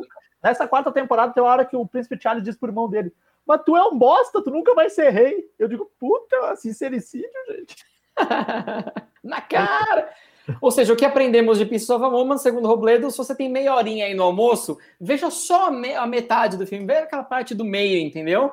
Não precisa do final, não precisa do começo, veja o meio. Eu só tenho, eu, eu concordo com o Robledo, aquela cena a cena do nome, do, do, da grafia do nome, é muito bonita. Eu tenho uma implicância, porque tem uma mãe de novela mexicana ali que é tão ruim, aquilo me incomoda num nível. Se, se vocês viram o filme, escrevam, mandem mensagens, cartinhas, porque aquela mãe de, de novela malvada, assim, que vira pro genro que ela não gosta, fala: quanto dinheiro você quer para assumir da minha vida e nunca mais olhar para minha filha? É, podia ser Maria do Bairro, assim, eu acho essa personagem bem ruim. Mas, tirando isso, tem, tem muitos méritos. A gente detonou o filme, mas ele tem muitos méritos. Pieces of One. Uh, Robledo, temos outro filme importante que estreou agora em janeiro. Figura bem nas bolsas de aposta para o Oscar, que é Uma Noite em Miami, né? Teremos Regina King indicada ao Oscar de melhor direção com pois a é, né? Milani. Uh, é o filme, é o longa de estreia da, da Regina King como realizadora, né? Ela já dirigiu uh, episódios de várias séries, né? Me lembro de ter visto um episódio da Insecure, que ela dirigiu, e outros episódios. Mas eu acho curioso quando uh, eles dirigem episódios de séries, porque série é tão. Assim como no cinema, ao contrário do cinema, que o foco é o diretor a série é o roteirista, né? A série é do roteirista, é o criador da série que Então assim, a não ser que seja um, sei lá, um Quentin Tarantino dirigindo um episódio do CSI, esses diretores que vão passar por séries, eles meio que têm que seguir uh, guidelines pré-determinadas já pelo criador da série. Então eles acabam sendo tudo meio que parecido. Então, não, o que eu quero dizer é que não era suficiente para tu dizer que, nossa, Regina King é uma grande cineasta, vamos esperar com ansiedade pelo seu primeiro longa no cinema. Não, sabe? Ela ganhou um Oscar há pouco tempo de atriz coadjuvante, que eu até hoje me pergunto como isso foi possível, porque ela aparece, né, 30 segundos naquele filme e não faz nada, mas enfim, né, os fãs de Regina King, enquanto atriz ainda pode, quem sabe um dia me explica. Qual é o filme? Qual é o filme? É, é, Rua Billy, né? Rua Belly, Rua Belly, Rua a Rua Billy falasse, ela ganha o Oscar é de melhor atriz coadjuvante, tá, tá muito bem, aliás, Roberto Milani, ele dormiu nessa parte, ele não viu. Nossa, mãe do céu. Enfim, Uh, mas ela, eu acho que o trabalho de direção dela nesse Uma Noite em Miami é, é engraçado porque o, o, Cassius Clay, né, depois conhecido como Muhammad Ali, ele ganhou o primeiro título mundial de, de, de boxe né, em 1963, 64, uma coisa assim no início dos anos 60. E todo mundo imaginava, nossa, esse dia entrou para a história, ele deve ter aprontado todas, né, quebrou 20 hotéis, arrebentou as boates lá de Miami, etc. E ele escreveu anos depois numa biografia, ele, uma biografia sobre ele, que o que ele fez aquela noite, na verdade, foi para um quarto de hotel com quatro amigos, com três amigos. E o mundo se, poxa, quem eram esses amigos? O que, que eles fizeram nesse quarto de hotel? E esses amigos eram ninguém, nada mais, nada menos do que o Jim Brown, que foi considerado o maior jogador de futebol, de futebol americano da história, de todos os tempos. E Jim Brown, muita gente deve lembrar dele. Ele, ele, quando ele se aposentou dos campos, ele começou a carreira como ator. Nunca fez muito sucesso como ator. Certamente a carreira dele como jogador, como esportista, é muito mais vitoriosa como ator. Mas ele tem um filme que eu amo de paixão chamado Marte Ataca, do Tim Burton. E ele faz o segurança de Las Vegas lá, que tem que voltar e destruir os aliens da porrada para salvar a Pangrier, que está com os dois filhinhos. Eu acho incrível esse filme. Então, então tava o Jim Brown nesse quarto, tava o Sam Cooke, o considerado o pai do soul norte-americano, ou seja, um dos maiores músicos e compositores da época, e Malcolm X, né? Malcolm X, precisa dizer mais alguma coisa? Ou seja, estavam esses quatro gigantes foram se, se reuniram nesse, nesse quarto de hotel e ele disse que eles se encontraram, mas ele nunca disse o que, que eles fizeram nesse quarto, o que, que eles discutiram, que foi a troca dele. E a Regina King, o, na verdade, não é nem a Regina King, é o roteirista do filme que super em alta agora, que ele escreveu Soul da Pix, que é fala muito sobre blues, né, soul e music e tal. Então soul tem esse cara, soul. é, Soul fala muito soul, que daí tem esse personagem do, do esqueci o nome do autor também, mas ali do Uma Noite em Miami, então do Sam Cooke, é, que o personagem do Sam Cooke. Então assim, ele meio que fez um exercício de imaginação que, que, será que esses quatro homens teriam conversado? Esses quatro homens que eram líderes em suas áreas. E o filme é basicamente isso: é esse, esse encontro desses quatro e eles falando sobre a questão de representatividade. O Malcolm, é o Malcolm que chama os outros três para se encontrarem, e o Malcolm diz: Olha, eu sou um militante da causa do movimento negro nos Estados Unidos, né? E eu estou fazendo horrores, eu estou fazendo muito, só que eu estou levando muita pedrada e eu sou basicamente um homem. E vocês são líderes no, no, no, no ramo de vocês se vocês falarem com a mesma veemência que eu falo, talvez vocês consigam provocar uma mudança da mesma forma como eu consigo. É basicamente isso que ele está propondo aos amigos. E cada um vai reagir de uma maneira e tal. Então, é muito forte, é muito pertinente essa discussão toda. Porém, de outra forma, também é, é, um filme basicamente de quatro pessoas sentadas numa sala conversando. Por mais que tenha uma ambientação inicial, tem algum momento que ele sai do quarto, volta, etc.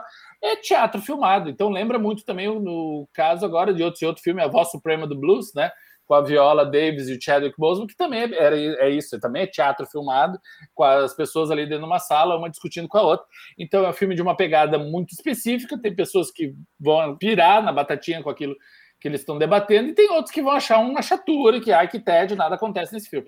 Então, assim, é uma. Mas eu acho que o grande lance é a Regina King não inventa, ela faz o feijão com arroz certinho para a mensagem ser dada, e isso ela faz com competência. E, além de, disso, ela cria espaço para esses quatro atores que são jovens atores, atores que estão basicamente come...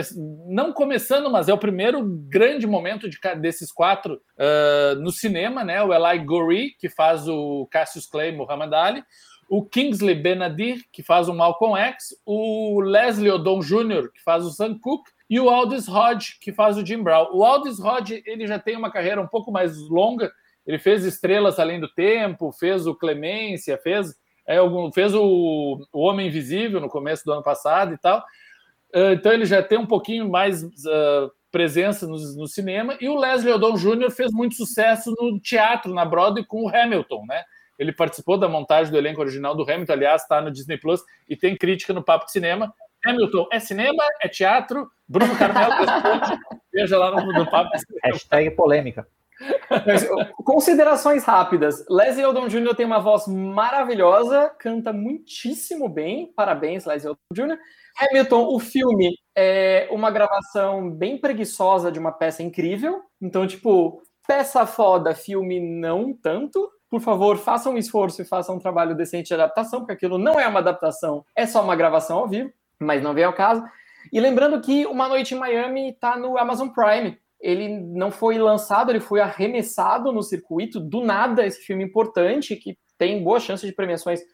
Chegou, a gente nem sabia que, que tinha chegado, mas calma aí, já estreou, como assim? Então, quem quiser ver, a gente falou do Piece of Woman na Netflix e o Uma Noite em Miami tá no Amazon Prime. E a gente segue aqui no Amazon Prime para um filme que já virou um dos xodozinhos de janeiro do Papo de Cinema, que é A Assistente. Bruno Carmelo fez um texto.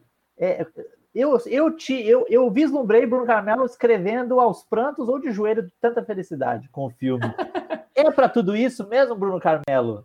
Ah, assistente? Isso acontece com frequência, né? Da gente escrever chorando, da gente escrever com raiva, gritando, porque o texto mexe com a gente. Não, gente.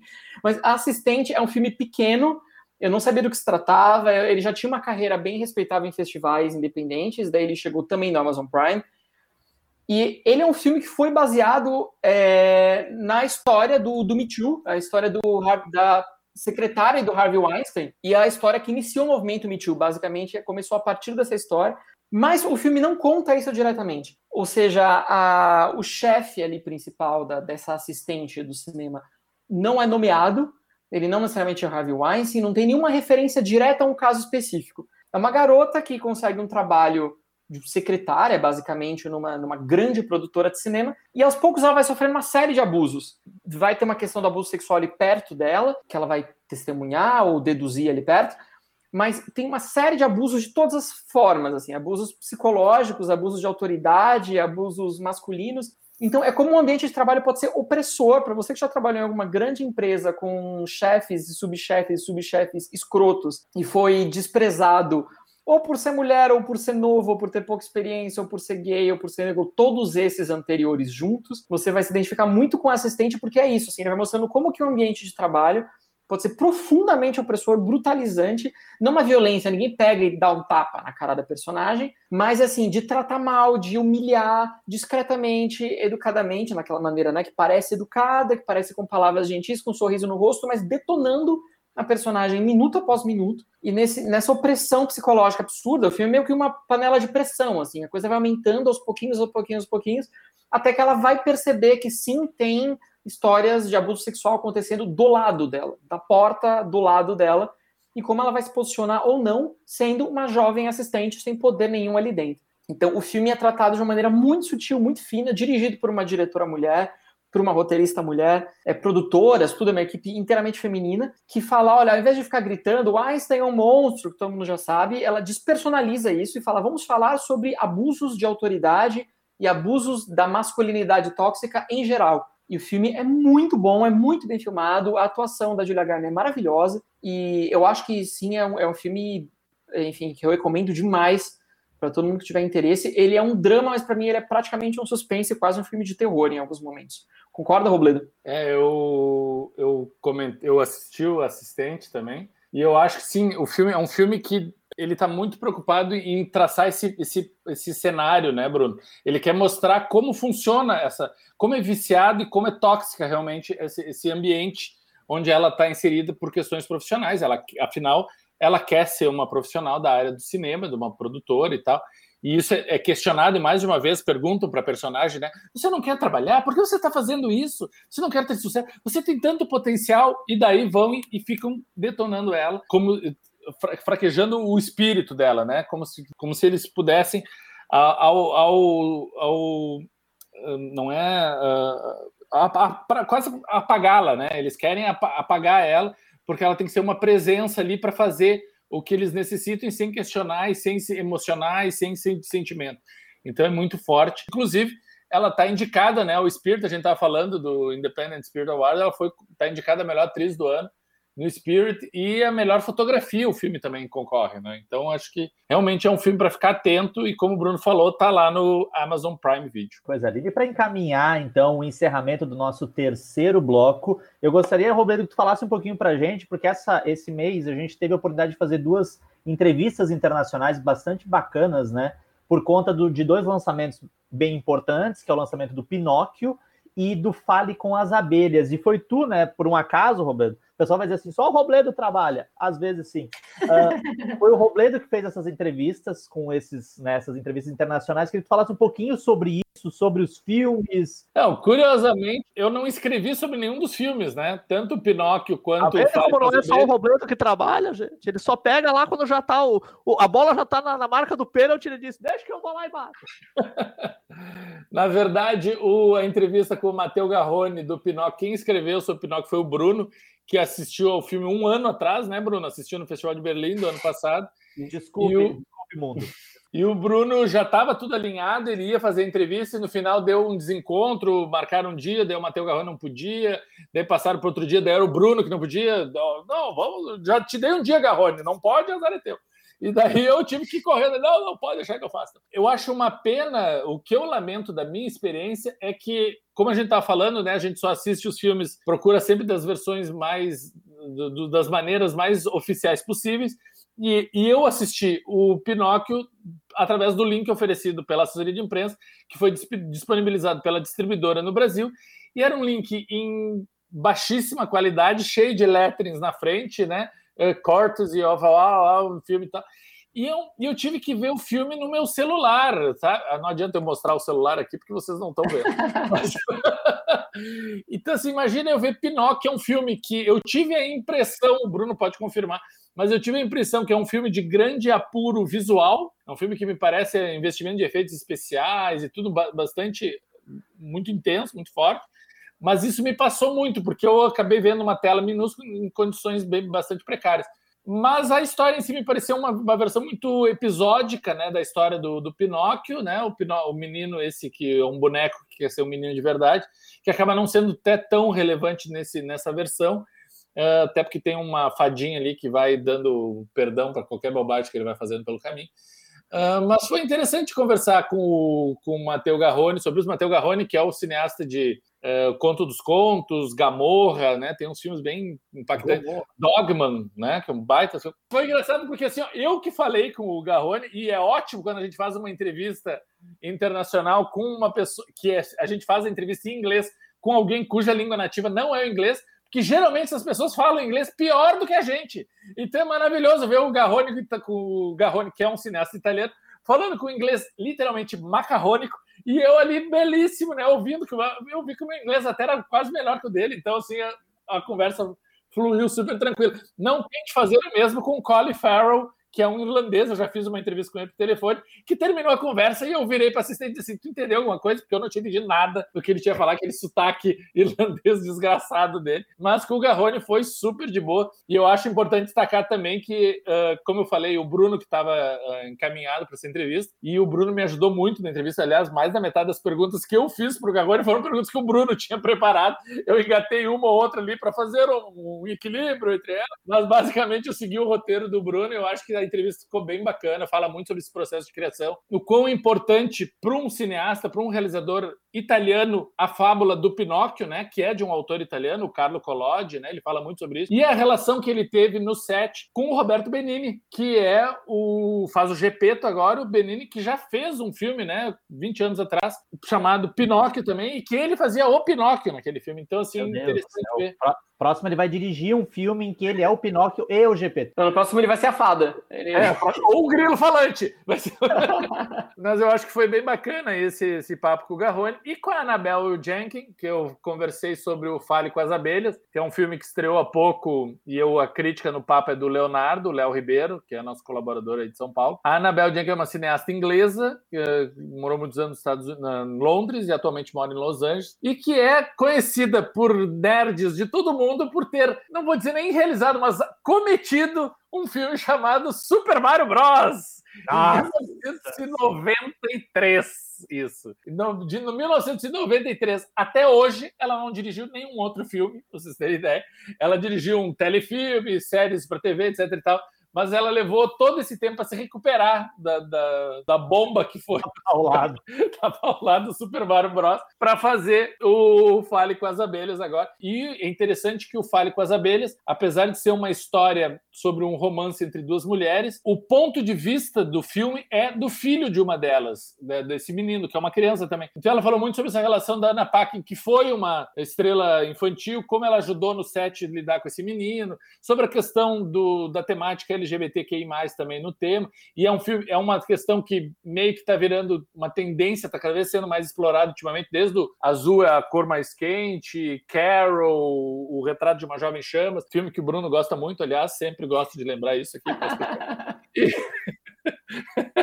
Superestimado! Não, mas, mas nós estamos entrando no subgênero lésbicas de época. Sofredoras. É, Sofredoras na praia. Elas estão na praia no Fale com as Abelhas? Não, elas não elas estão com um monte de abelha em volta delas. Mas na praia não, elas não moram. Na da natureza, vai, vamos expandir um pouco as regras. É, é uma porque temos o Ammonite chegando aí com, com Kate Winslet e Saoirse Ronan. Oh, Saoirse Ronan, Saoirse Ronan se amando na, na praia. Então queremos ver para fazer um podcast só sobre o melhor de amores lésbicos de época. Exato. Mas foi bacana, foi legal. É, ela, no começo da entrevista eu pensei, cara, será que eu falo ou não sobre o Super Mario Bros? Logo no começo, ela, ela mesma trouxe a, a tona e eu disse para ela: Nossa, cresci com esse filme. E ela me respondeu assim: tu e mais um monte de gente, sempre com uma relação de amor e ódio. Então, assim, ela já tirou o elefante da sala de imediato e foi bem bacana. Foi, eu acho que tá melhor que o filme, aliás, a entrevista. Olha, olha a crítica, vem aí. E lembrando que Super Mario Bros. só, só ganha um rival em adaptações bizarras com Popeye, do Robert Altman, né? Com Robin Williams e a. Tu nunca Shelley viu, Bruno? Shelley Duval. Duval. Não, eu tô lembrando que ela fez isso depois de Iluminado, né? Assim, que... É, exatamente. Que carreira, minha gente. É bizarríssimo. Mas enfim, com isso, nós terminamos o terceiro e penúltimo bloco do nosso podcast Papo de Cinema. Fiquem aí, né? Depois dos nossos reclames comerciais, a gente volta com o nosso último bloco para falar de festivais de cinema. Porque sim, janeiro já começou bombando em termos de festival. Já estamos de volta.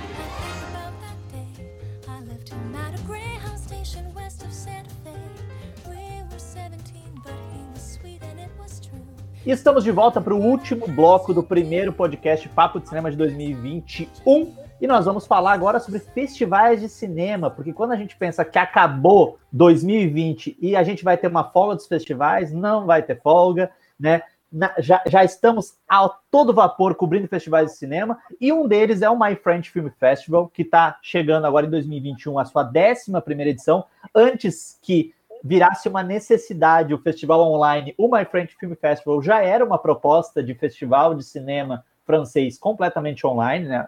Abarca uma série de países mundo afora. E, como todos os anos, o Papo de Cinema está lá cobrindo o festival, vai de 15 de janeiro a 15 de fevereiro de 2021. Então, lá no Papo de Cinema já tem críticas de filmes do My French Film Festival. A gente gosta muito de cobrir o festival, também porque a gente gosta bastante da cinematografia francesa, depois o Bruno pode falar muito isso, porque o Bruno é praticamente um francês. Ele se assoma, por exemplo, ao Festival Barilux do Cinema Francês como festivais importantes para disseminar a cultura do cinema francófono. O Robledo Milani viu alguma coisa do Festival Barilux? Não, Barilux já foi. Barilux, nosso, beijo pessoal do Barilux, nossos queridos amigos. My French Film Festival, tá lá, gosta dos filmes. Aliás, interessante, agora na verdade, eu, eu tinha mencionado antes que eu tinha visto já um filme, na verdade, eu vi dois filmes. Olha! É, porque eu vi um curta também. É, isso é interessante. É um festival tem uma seleção de longas e curtas. E eu vi o curta, um dos curtas-metragens que passou também, chamado Belezas, que é o nome do curta. Beauty Boys. Beauty Boys. Belezas, o nome do curta, que é um curta sobre uns meninos que querem fazer um show de drag queens uma cidadezinha no interior da França. Achei muito bonitinho, curto. Acho que isso é legal ter, ter uma, uma seleção bacana de curtas contemporâneos, longas contemporâneos, e também tem um clássico, né, que é o Orfeu, né, que tá, vai passando, tá, tá selecionado esse ano. E o melhor disso tudo é tudo gratuito, tá disponível, vocês podem acessar em casa. Uh, quem assina as plataformas da Supumungan Play ou da Belas Artes à la carte esses filmes estão disponíveis lá, então vocês podem acessar pela plataforma uh, ou pode acessar pelo site, né, myfrenchfilmfestival.com e ver direto pelo computador também ou espelhar na tua tela de TV. Ou seja, tem várias opções e os, a seleção é bem interessante, é bem bacana. Acho que vale, tá ligado? É, eles, todos esses filmes ficam disponíveis por um mês, então é de 15 de janeiro até 15 de fevereiro, se eu não me engano. Então tem mais umas duas, três semanas pela frente. Acho que dá para o pessoal ir atrás e procurar. O longa que eu vi até agora é um longa chamado Felicità, Felicidade. Mas é, é um italiano esse festival, gente?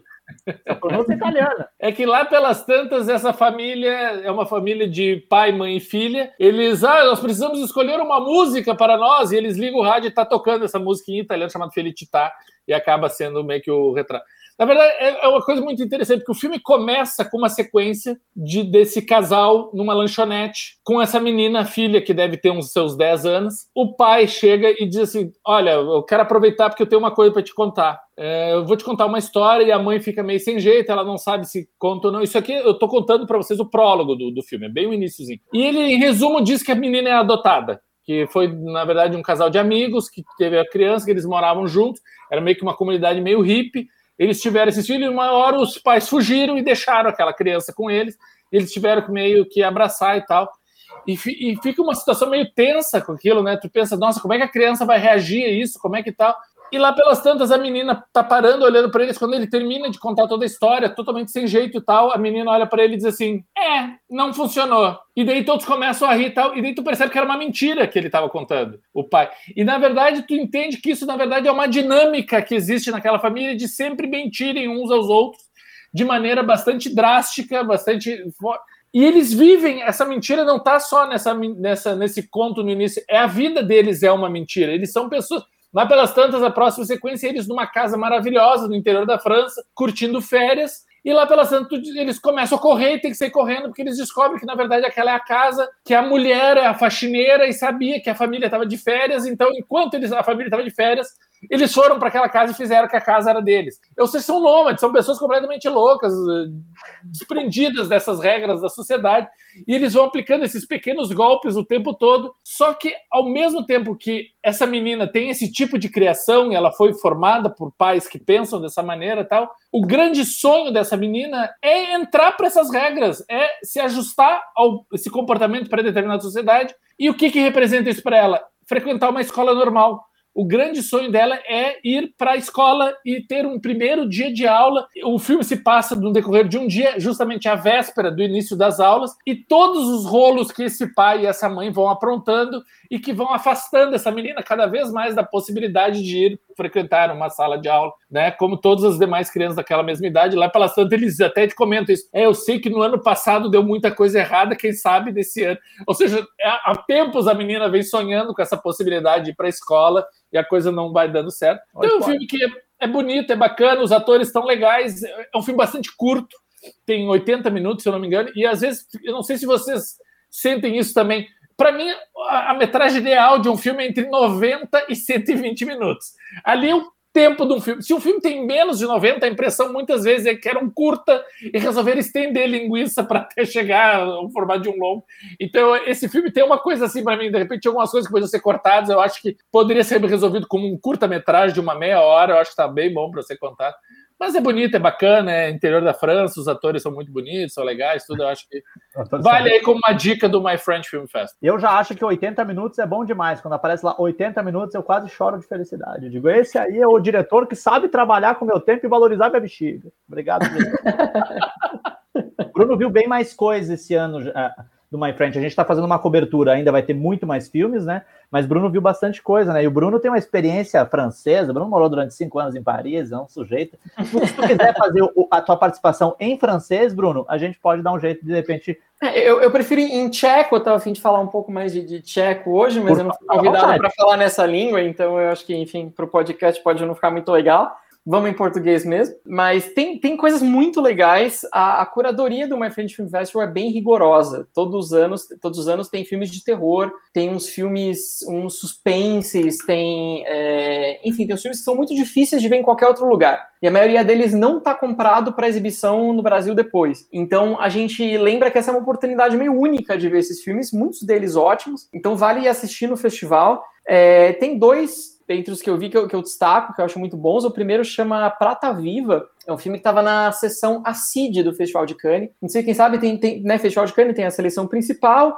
tem várias mostras paralelas, em maior e menor grau de, de, de de fama aí, e a mais radical das radicais é a mostra CID, que ela não fica nem perto das outras, ela fica ao outro lado da cidade, ela é minúscula, é um cineminha pequeno, meio corroído, cadeiras caindo, muito longe do glamour de Cannes. E é nessa sessão CID pequenininha e radical que passou Prata Viva, que é uma história de amor entre fantasmas na cidade e é lindo, é um filme muito, muito bonito, muito bem feito, com o ator na primeira experiência dele com, com atuação, ao lado de uma atriz muito experiente, muito boa, então o registro deles juntos é ótimo. Enfim, para quem viu A Vida de uma Mulher, é a Judith Shemla que, que fez o, a, vida de, uma, é, a Vida de uma Mulher, que é lindo.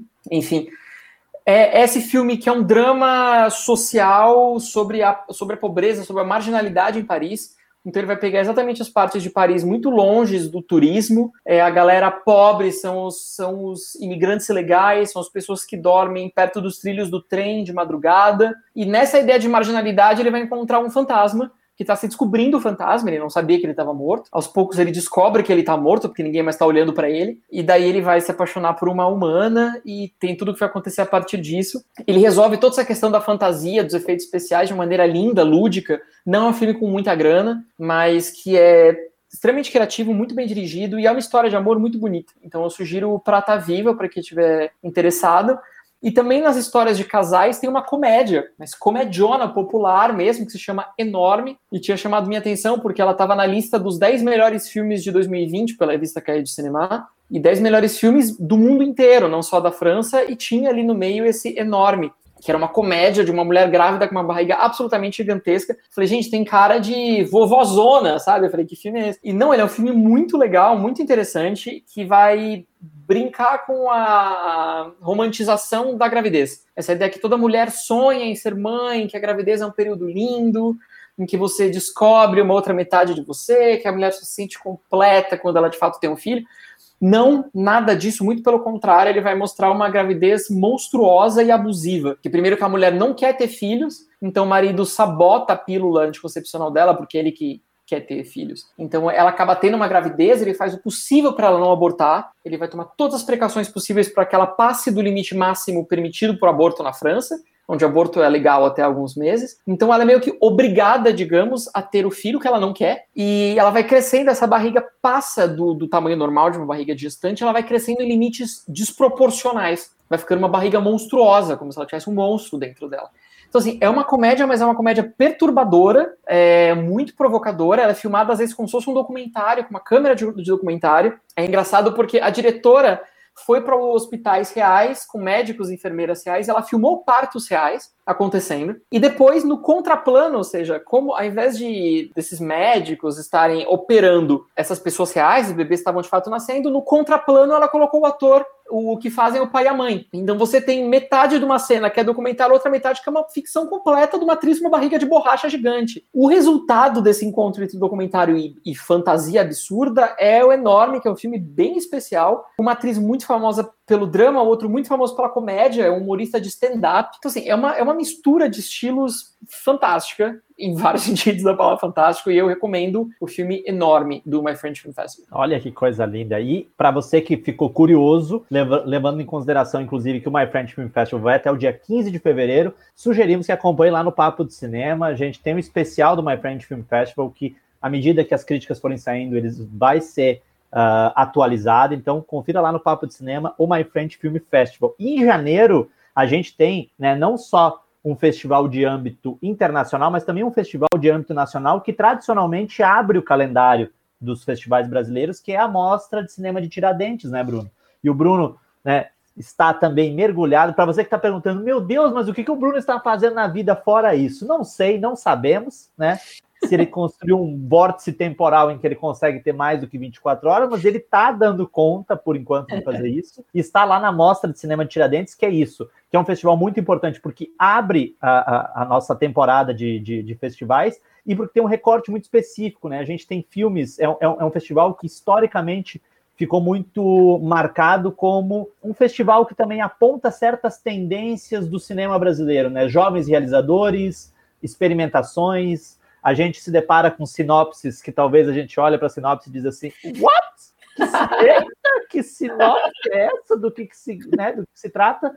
Mas também o Papo de Cinema está cobrindo a mostra de cinema de Tiradentes. E, Bruno, como é que está Tiradentes esse ano? Né, a gente está acompanhando aqui uh, os filmes, acompanhando a, a, tua cobertura especial do festival. Dá uma dorzinha no coração de não estar tá em Tiradentes, eu imagino, né? Mas tu recebeu aí da, do pessoal da, da Universo Produção uns kitzinhos para fazer umas cachaças em casa. Então, tá vendo o filme meio embriagado? Como é que tu tá fazendo isso? Tem uma seriedade nesse trabalho? Não tem? Tá meio alcoólico? É, é, eu acho que ver meio né, levemente alterado ajuda, inclusive, na percepção dos filmes. então, muito obrigado, Mostra Tiradentes. Mas para quem, é, quem não conhece, a Mostra Tiradentes é isso. Ela acontece né, na cidade mineira, ela, eles armam um cinema lá, os filmes são sempre gratuitos, a mostra sempre foi gratuita, então tem essa proposta de popularizar umas formas de cinema muito radicais, ousadas, não tem só cinema experimental, mas também tem cinema experimental, tem ficções, documentários, híbridos, etc. E é um festival que apresenta filmes muito muito ousados nas propostas deles. Ou seja, não é um filme que tenta agradar um público grande, não é um filme que quer ser visto pela mãe, filhos, crianças e faturar muito dinheiro nas bilheterias. É um filme que quer experimentar com alguma forma de linguagem e quer é, testar até onde o cinema pode ir, principalmente o cinema de baixo orçamento. Tanto que a principal mostra de Tiradentes, dentro né, das mostras, das subdivisões, que é a Aurora, é dedicada a diretores que tenham até três longas-metragens no currículo. Depois disso, eles não podem mais concorrer ao prêmio máximo. Então, a ideia é sempre de jovens diretores, de renovação, de novas propostas que são feitas. E o que vale a pena de prestar atenção em Tiradentes, agora que ele está acontecendo online, pela primeira vez, porque ano passado ele foi pré-pandemia, então ele pôde ser realizado de forma presencial. Nesse ano online, o Brasil inteiro pode assistir esses filmes, que estão lá gratuitos. A maioria dos, dos filmes é disponíveis entre 22 e 30 de janeiro, em todos os horários. Você chega lá, clica, não, não tem inscrição, não tem nada, você chega lá, clica e assiste aos filmes. E muitos deles você não vai poder ver na sala de cinema depois, porque eles são tão é, criativos e tão fora da caixinha que eles não são comprados por diretores. Então, alguns filmes como Baixo Centro, que ganhou, não conseguiu facilmente estrear na sala de cinema, que né, ganhou edições anteriores. Tinha um filme maravilhoso que chamava é, Jovens Infelizes, muito bom, que só conseguiu estrear no cinema três anos depois, um filme maravilhoso. E esse ano a gente já tem uns filmes muito interessantes passando. É sempre assim. Para quem conhece a Mostra Tiradentes, tem propostas meio ame ou odeie. O mais comum é você sair da sala de cinema e ter algumas pessoas falando: Eu amei, é o melhor filme de todos os tempos. E outros falando: É uma droga, eu não acredito que tá aqui. Porque o pessoal não, não tem meios termos, entendeu? Eles realmente acreditam numa proposta e vão a fundo. Então, por exemplo, para quem estiver chegando na mostra agora, entre lá no site, a Mostra Tiradentes, até 30 de janeiro. Tem um filme que se chama Oráculo, que é muito bacana. Dos diretores Melissa Dulhos e Gustavo Jan, não sei se é assim que se pronuncia, que fizeram muito romântico, se não me engano, de 2016. Agora é um filme experimental, lindíssimo. Ele, ele começa com a proposta de pessoas isoladas em espaços, tipo um homem acordando sobre uma pedra, uma jovem sozinha dentro do seu quarto, e você fica pensando que raios que eles têm, que relação que é essa, por que, que eu tô vendo isso? Aos poucos, essas linguagens, essas histórias começam a se conectar muito discretamente. E a gente vai entender como tudo isso faz parte de um grande projeto. E é lindo, as movimentações são lindas, tem dança, tem música, tem canto ao vivo.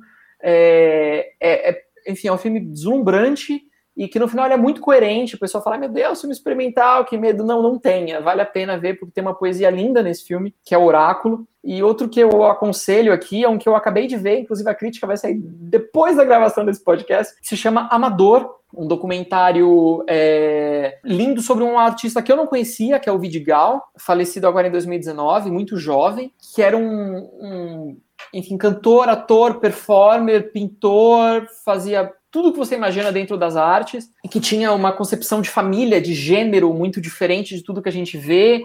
Por exemplo, ele tinha uma casa, é, tinha acesso à cultura, tinha acesso à educação, e durante muito tempo ele morava nas ruas, porque ele acreditava nesse modo de vida. E ele dormia nas ruas, com as pessoas em situação de rua, e a diretora, que era uma amiga muito próxima dele, foi acompanhando a narrativa dele, obviamente sem saber que ele viria a falecer, ele não estava doente, foi, uma, foi algo repentino. E isso, a morte dele acaba sendo incorporada no filme mas é um retrato de um artista completamente radical em termos de gênero, de política, de sociedade, e que está conversando com uma amiga dele. É um bate-papo entre amigos, não tem nada muito formal, nada de cabeças falantes. Ele é um filme carinhoso e, muito bem feito. Então, uma outra sugestão. E para quem quiser uma trashzeira mesmo, tipo, enfia o pé no trash, porque você não vai acreditar no que você estiver vendo. O nome do filme é Hotson, ou Onde o Sol Não Tem Dó eu só digo assim que é, que é um filme sobre uma criança adulta, um robô com superpoderes, ciborgues que mergulham no lixo, pastores que cheiram cocaína sobre uma imagem de Cristo e uma juventude perdida porque ela foi influenciada por cheiradores de cu. E, e vale a pena ver tudo isso junto. ah, eu, eu nem vou gravar a despedida do podcast porque eu já vou ligar esse filme, gente. vejam, vejam, porque vale muito a pena. Hudson ou Onde o Sol Não Tem Dó. Tudo isso e muito mais, muitos curtas também, na Mostra Tiradentes até o dia 30 de janeiro. Lembrando que todo esse conteúdo está lá no Papo de Cinema. Eu aproveito também para convidar o nosso ouvinte dessa versão 2021 do podcast Papo de Cinema a conferir os artigos especiais que nós estamos fazendo sobre o que esperar de 2021. Já temos dois publicados, já temos o das salas de cinema, enfim, do que esperar das salas de cinema e também do que esperar do streaming, né, em 2021. E em breve também teremos o que esperar dos festivais de cinema em 2021. Fomos conversar com o pessoal do mercado, com especialistas, para montar esse panorama para vocês, porque assim como vocês, nós também queremos saber de que maneira vamos nos comportar diante do cinema neste ano de 2021, que ainda está muito debilitado por conta da pandemia da Covid-19. A gente tem nas principais cidades do país aí já uma, iniciando timidamente uma campanha de vacinação, mas a gente sabe que ainda tem um caminho bastante vasto pela frente para que de fato todos nós po possamos aglomerar gostoso, aglomerar delícia, aglomerar sem medo.